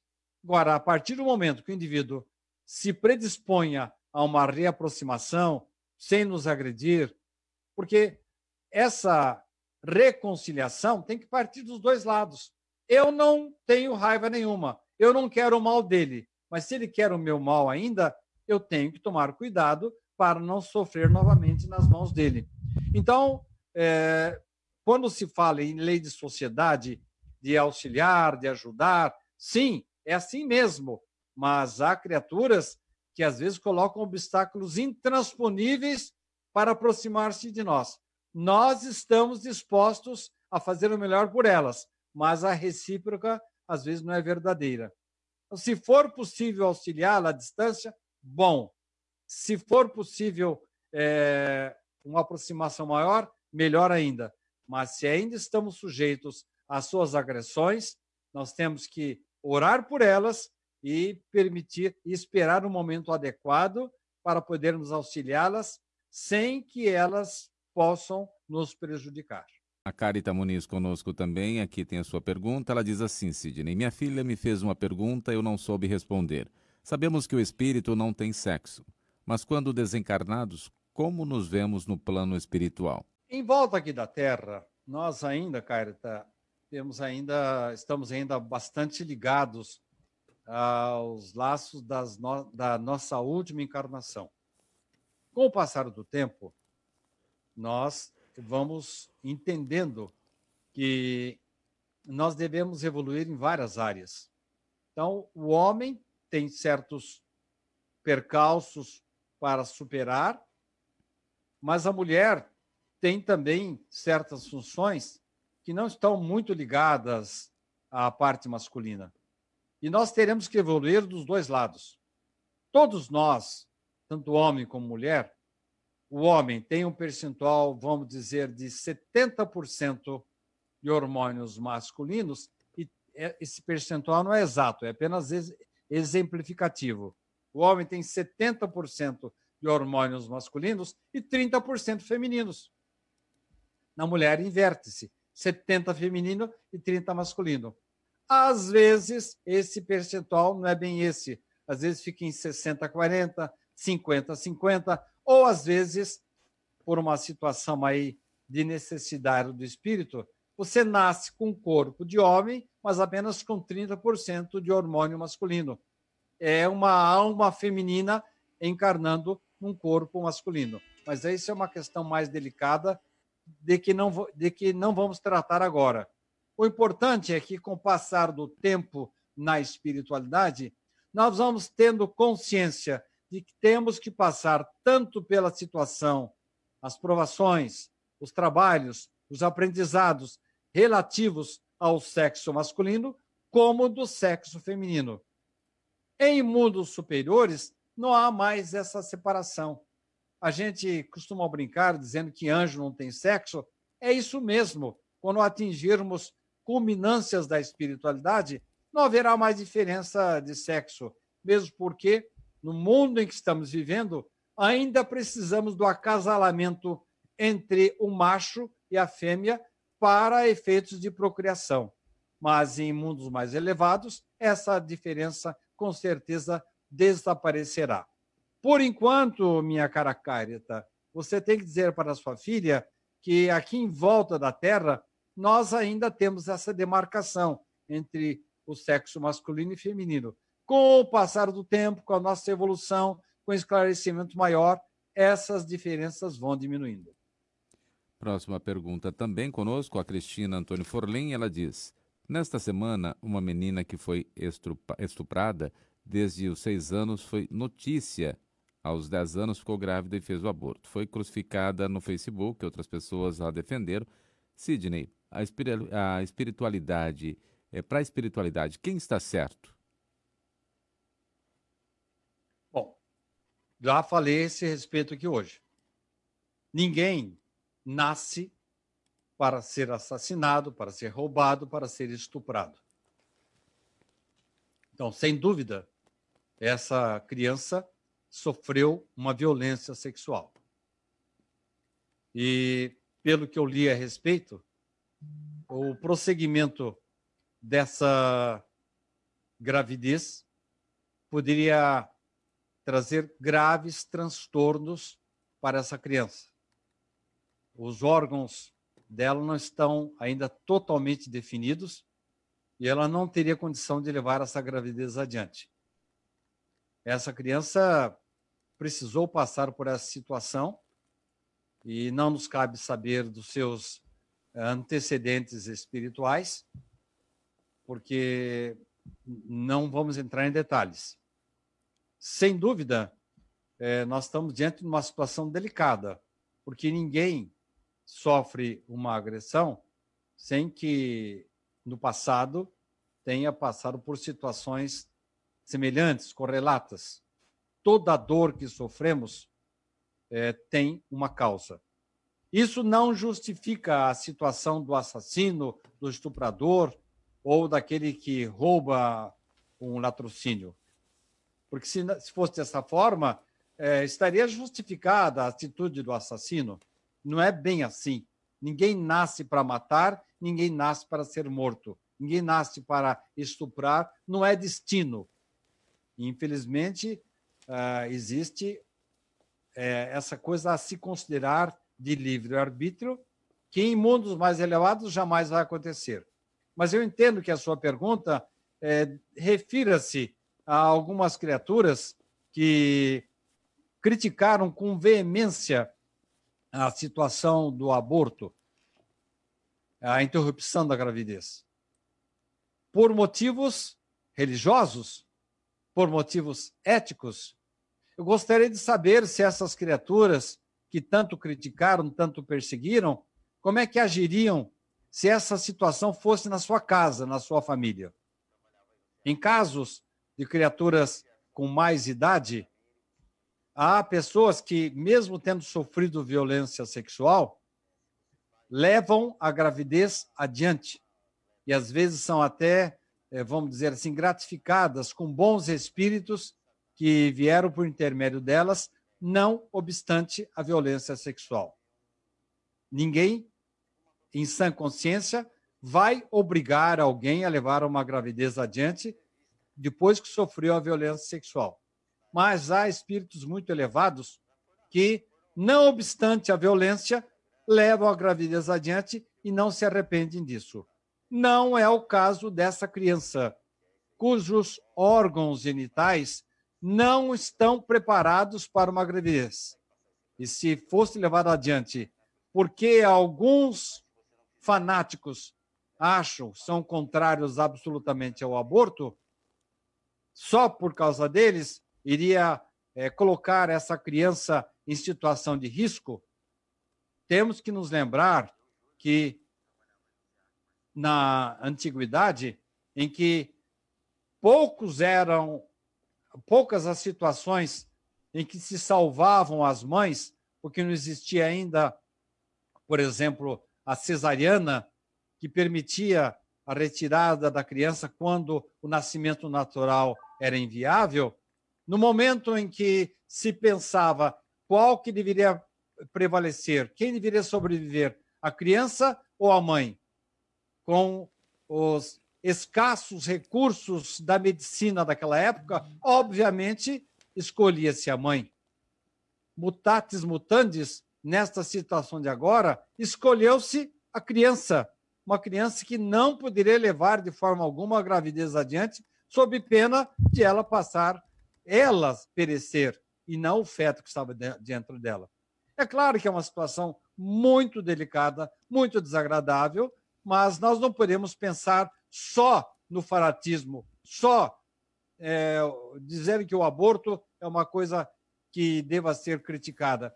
Temos que pensar nessa verdadeira criança, uma menina de 10 anos, se ela levasse, acabei de ver uma reportagem de uma especialista a respeito, dizendo assim: essas pessoas que estão criticando não sabem qual seria o destino dessa criança se a gravidez fosse levada adiante. Então, nós temos que pensar, nesse caso, na mãe, na criança, na sobrevivência.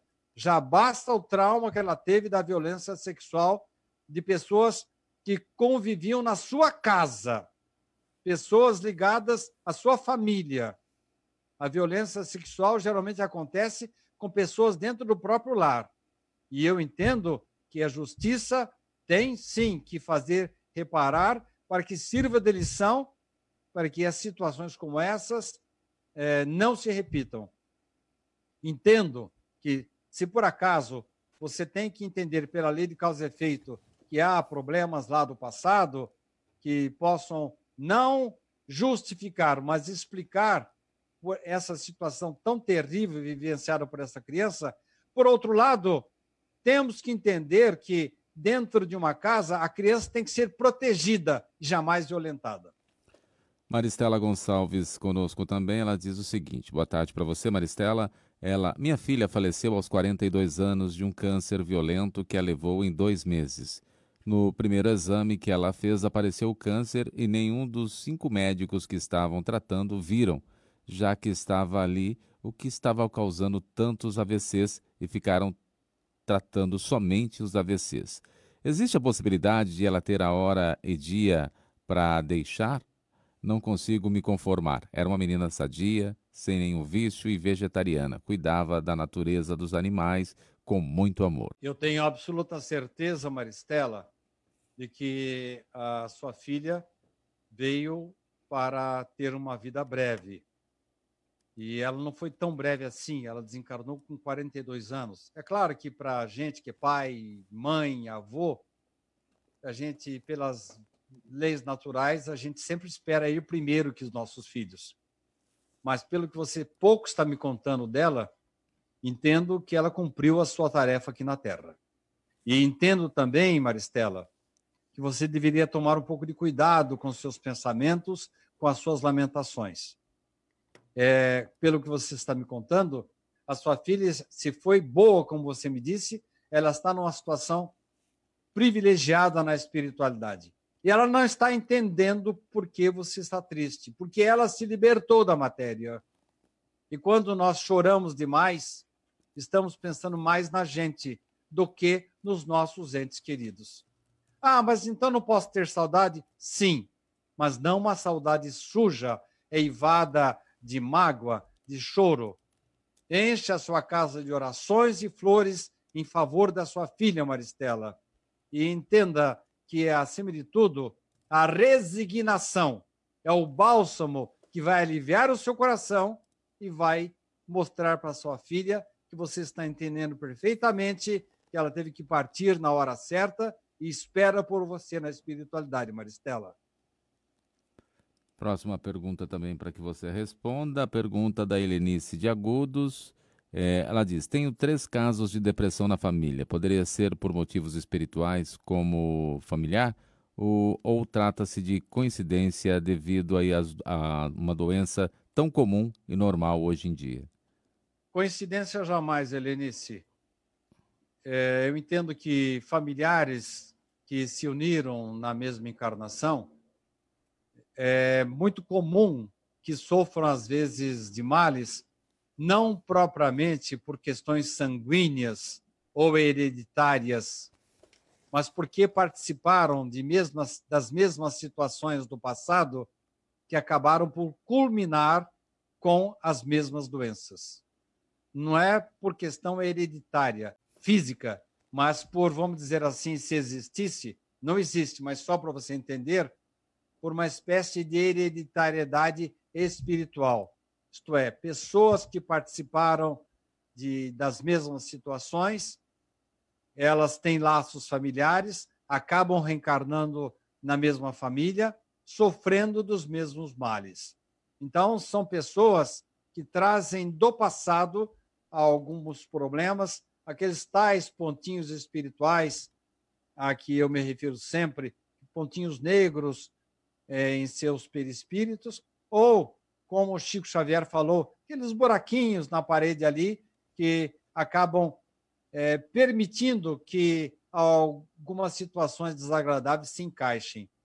O que sofre o estresse, a depressão, até a tendência para o suicídio, é porque tem dentro de si esses buraquinhos em que se encaixam em que se enroscam as sujeiras a que estamos todos sujeitos.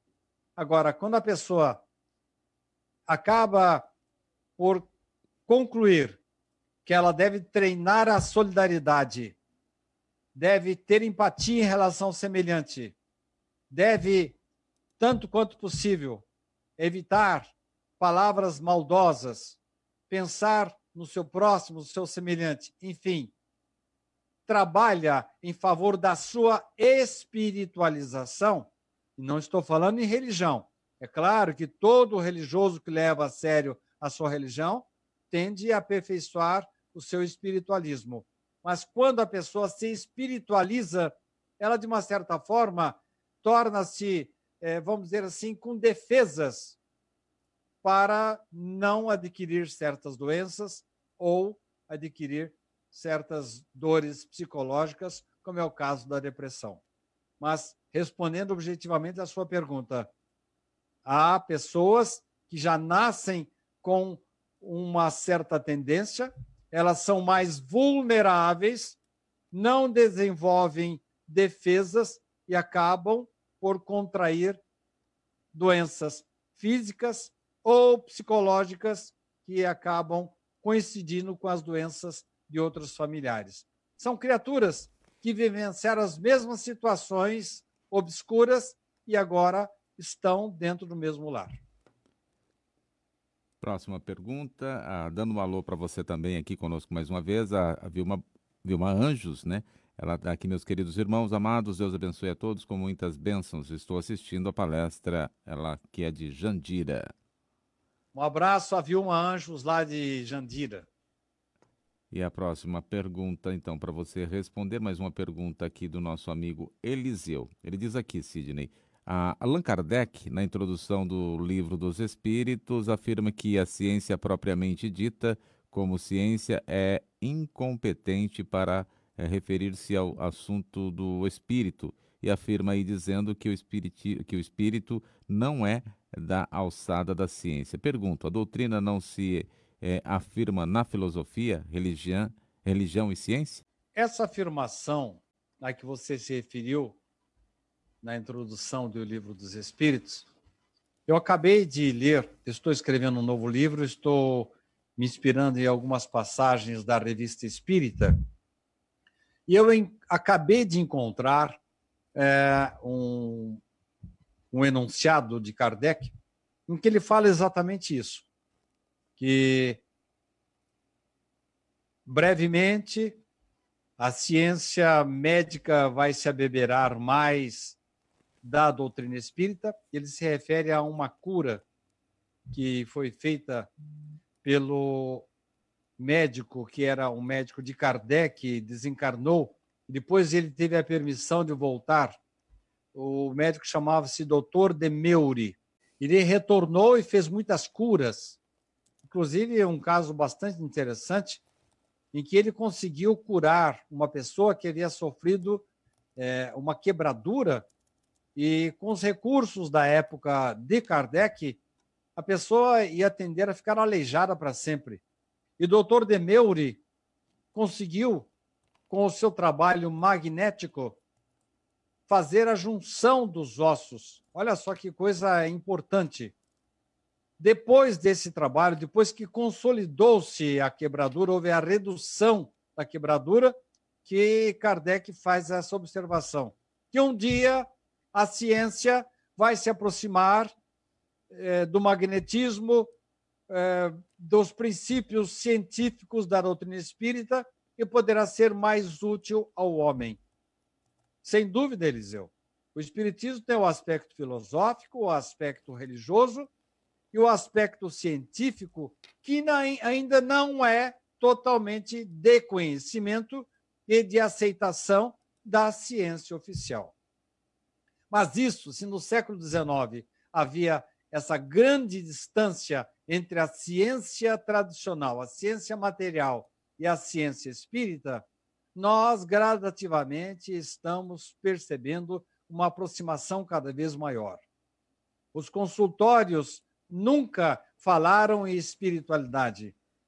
Nós acabamos de mencionar no nosso novo livro que, num congresso de médicos cardiologistas, eles passaram a recomendar aos seus médicos que recomendassem aos seus pacientes a espiritualização. Note bem, eles não vão recomendar que o indivíduo siga esta ou aquela religião, mas que eles passassem a cultivar o bem, porque eles estão encontrando elementos estatísticos que comprovam que a pessoa que é espiritualizada, ela bebe menos, está menos sujeita a infartos, está menos sujeita a vícios. Isto é, a espiritualidade, além de dar uma certa defesa para o indivíduo, torna-o menos susceptíveis a determinadas doenças. Isso nada mais é, Eliseu, do que a aproximação da ciência médica tradicional material com a ciência espírita. Mais uma pergunta aqui do nosso amigo Reginaldo que nos acompanha. A segunda pergunta que ele nos deixa aqui para que você também possa responder. O, o Reginaldo diz assim, Sidney: é correto o termo reencarnação compulsória? é, é, que percebo que há conflitos de opinião no meio espírita. Ouvi boas explicações que a espiritualidade não força o espírito a reencarnar e sim auxilia a mudança de pensamentos quando o espírito não está preparado e não quer reencarnar. Existe ou não re reencarnação compulsória? Se você tem um filho, Reginaldo, você educa com todo carinho vida inteira você procura fazer com que ele siga o seu exemplo da sua esposa. E você quer que ele vá para a escola. E ele se recusa. Depois, entre é, pressões e compreensões, ele acaba terminando os estudos elementares. E aí ele sai da escola, ele não quer saber de trabalhar. E aí você chega e dá uma prensa nele. Meu filho, você vai querer que eu sustente você pro resto da vida? Na espiritualidade, Reginaldo, existem também os espíritos vagabundos que querem ficar no tal do laissez-faire. Sabe o que é laissez-faire em francês? É, não é a tradução literal, mas quer dizer o seguinte: vamos deixar do jeito que está para ver como é que fica. Esses espíritos recebem os conselhos, como nós, pais, damos para os nossos filhos. Meu filho, você tem que trabalhar, você tem que estudar. E ele não se mexe, fica no bem bom lá. Ele sofre um pouco, mas quer ficar do jeito que está mesmo. Ninguém vai ficar eternamente na inércia, Reginaldo.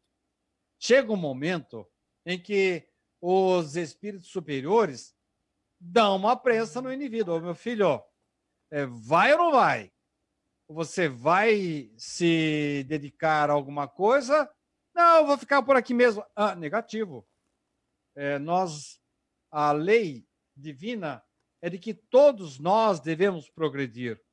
E você não está trabalhando para o seu progresso. Não, eu quero ficar do jeito que estou.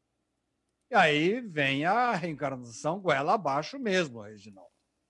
Ninguém vai ficar eternamente é, na inércia na indiferença na espiritualidade.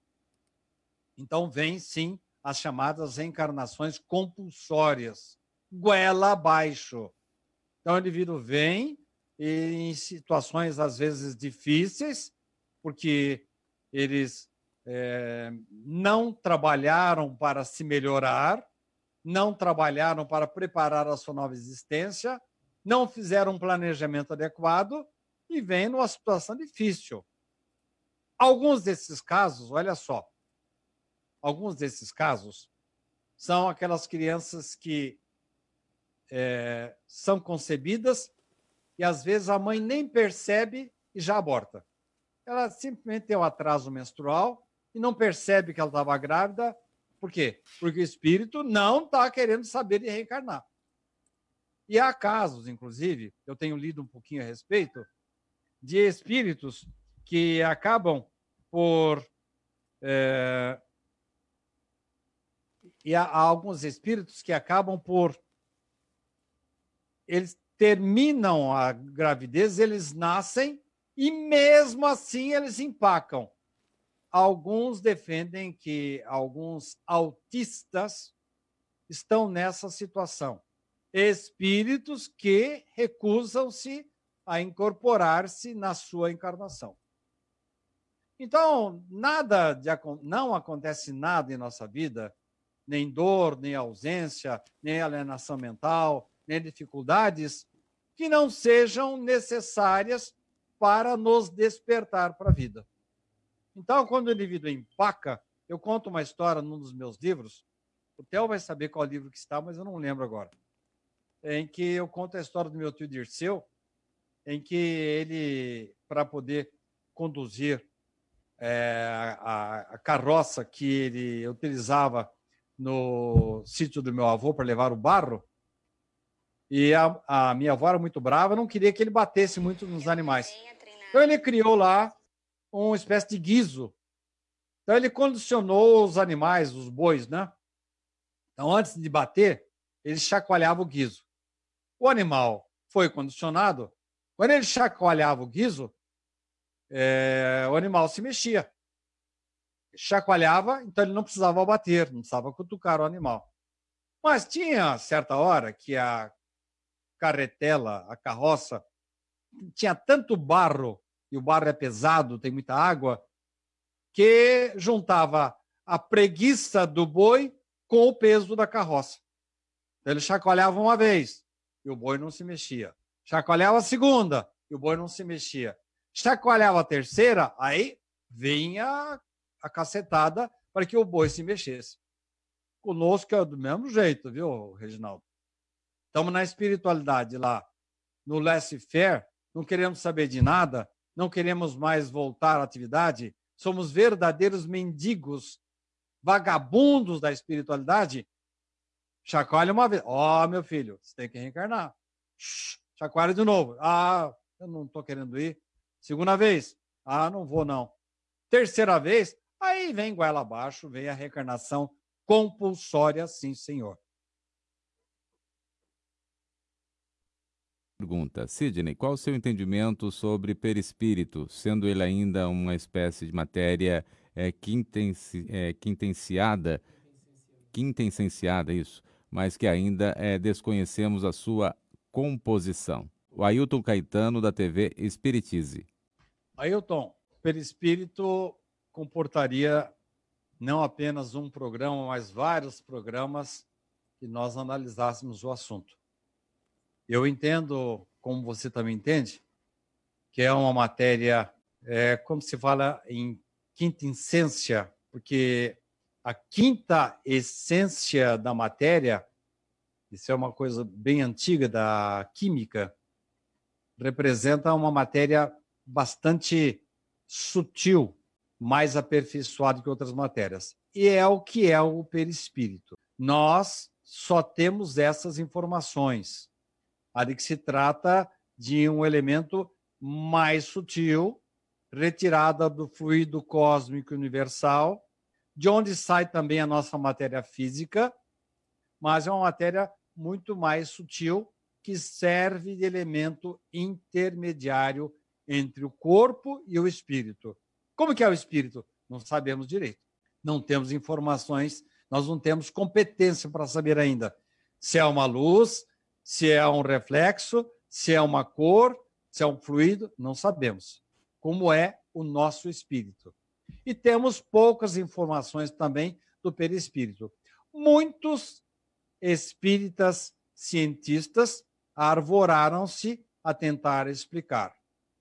Há um livro do Dr. Hernani, Hernani Guimarães Andrade, que passou muito tempo aqui no Centro Espírita Moricariedade de Bauru, chamado Teoria Corpuscular do Espírito, que é um livro bastante complicado de se ler, mas é uma tese que ele defende para tentar nos explicar um pouco da composição do perispírito. Mas é o que eu sei a respeito, meu caro Reginaldo, não, como que é o nome da, da pessoa? Ailton, Ailton né? Caetano. Né? Ailton Caetano. Ailton, né? É. é, é o que eu posso falar ah, rapidamente num programa como esse, Ailton.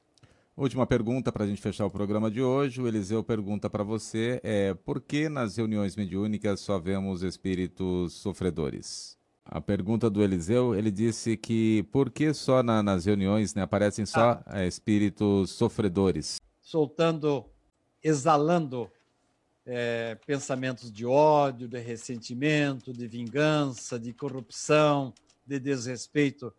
Quem você acha que nós atraímos? São ainda espíritos afinizados com o nosso modo de proceder e nosso modo de pensar, Eliseu. Pode ter certeza de que em mundos superiores as comunicabilidades serão oferecidas geralmente para espíritos de um degrau um pouco mais evoluído. Mas, por enquanto, como diria aquele personagem do Chico Anísio, foi o que se pôde arranjar, viu, Eliseu? Nós tendemos a agrupar, tanto material como espiritualmente, espíritos que se afinizam com aqueles que são habitantes do planeta Terra. Perfeitamente, chegando aí ao final de mais um programa Pinga Fogo e Sidney Fernandes se despedindo de você e prometendo voltar no próximo programa, no pós, próximo reencontro, né? É agora é o reencontro, né? Ou nas palestras que serão programadas para você, né, Sidney? Aliás, estou sentindo muita falta dos companheiros que nos dão uma audiência extraordinária aqui na sexta-feira, no nosso reencontro da quarta-feira, não é, Theo? Verdade, verdade. O pessoal, não, alguns dos que acompanham o Pinga Fogo não tem comparecido no reencontro. É bem verdade que depois, é, com o replicar que o Sérgio procede aí, o, o programa passa a ter uma audiência extraordinária. Mas eu gostaria de convidar os companheiros para estarem conosco aí na quarta-feira, às 9 horas. Eu e o Theo fazemos um trabalho aí bem rapidinho de perguntas e respostas. Muito obrigado a você, Theo. Obrigado a você, Reginaldo, ao Sérgio, que nos deu a sua atenção e é um incansável trabalhador aí, veiculando as coisas da doutrina espírita, as coisas do SEAC. Obrigado, Reginaldo, por sua atenção, pelo, pela sua elegância aí nas perguntas, sempre levando a sério, respeitando os nossos consulentes. Estendendo meu abraço aí ao Jonatas, que está lá embaixo também na retaguarda, e a todos vocês e vocês são a razão de ser do nosso programa.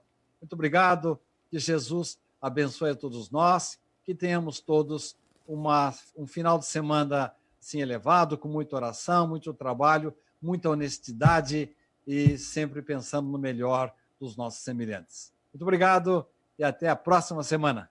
Obrigado, Reginaldo. Obrigado, amigos que nos acompanharam hoje, nessa sexta-feira. Como Sidney disse, no reencontro às nove da manhã na quarta-feira e, claro, se Deus assim permitir, na próxima sexta-feira, a partir das 15 horas. Muito obrigado e tenham todos um ótimo final de semana. Aqui tá frio, aqui tá chovendo. Bastante. Se estiver aí também você, se agasalhe, tome cuidado e fique tranquilo aí na sua casa.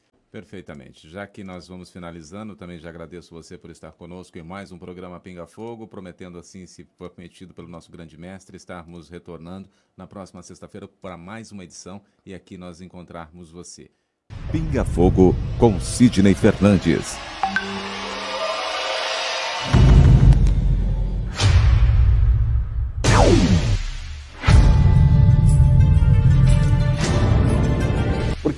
Temos condição de saber exatamente ou saber ou relembrar como é a espiritualidade. Victor Frankl, um dos maiores gênios do século XX. Ele é o criador da logoterapia. Diz que se a vida tem um propósito, o sofrimento também tem. A felicidade é um subproduto da rendição pessoal a outro ser. A partir do momento que eu me dedico ao próximo, a uma causa, que eu passo a ajudar o semelhante, procuro fazer este mundo um pouco melhor, naturalmente a felicidade me alcança. Pinga Fogo com Sidney Fernandes. Pinga Fogo com Sidney Fernandes.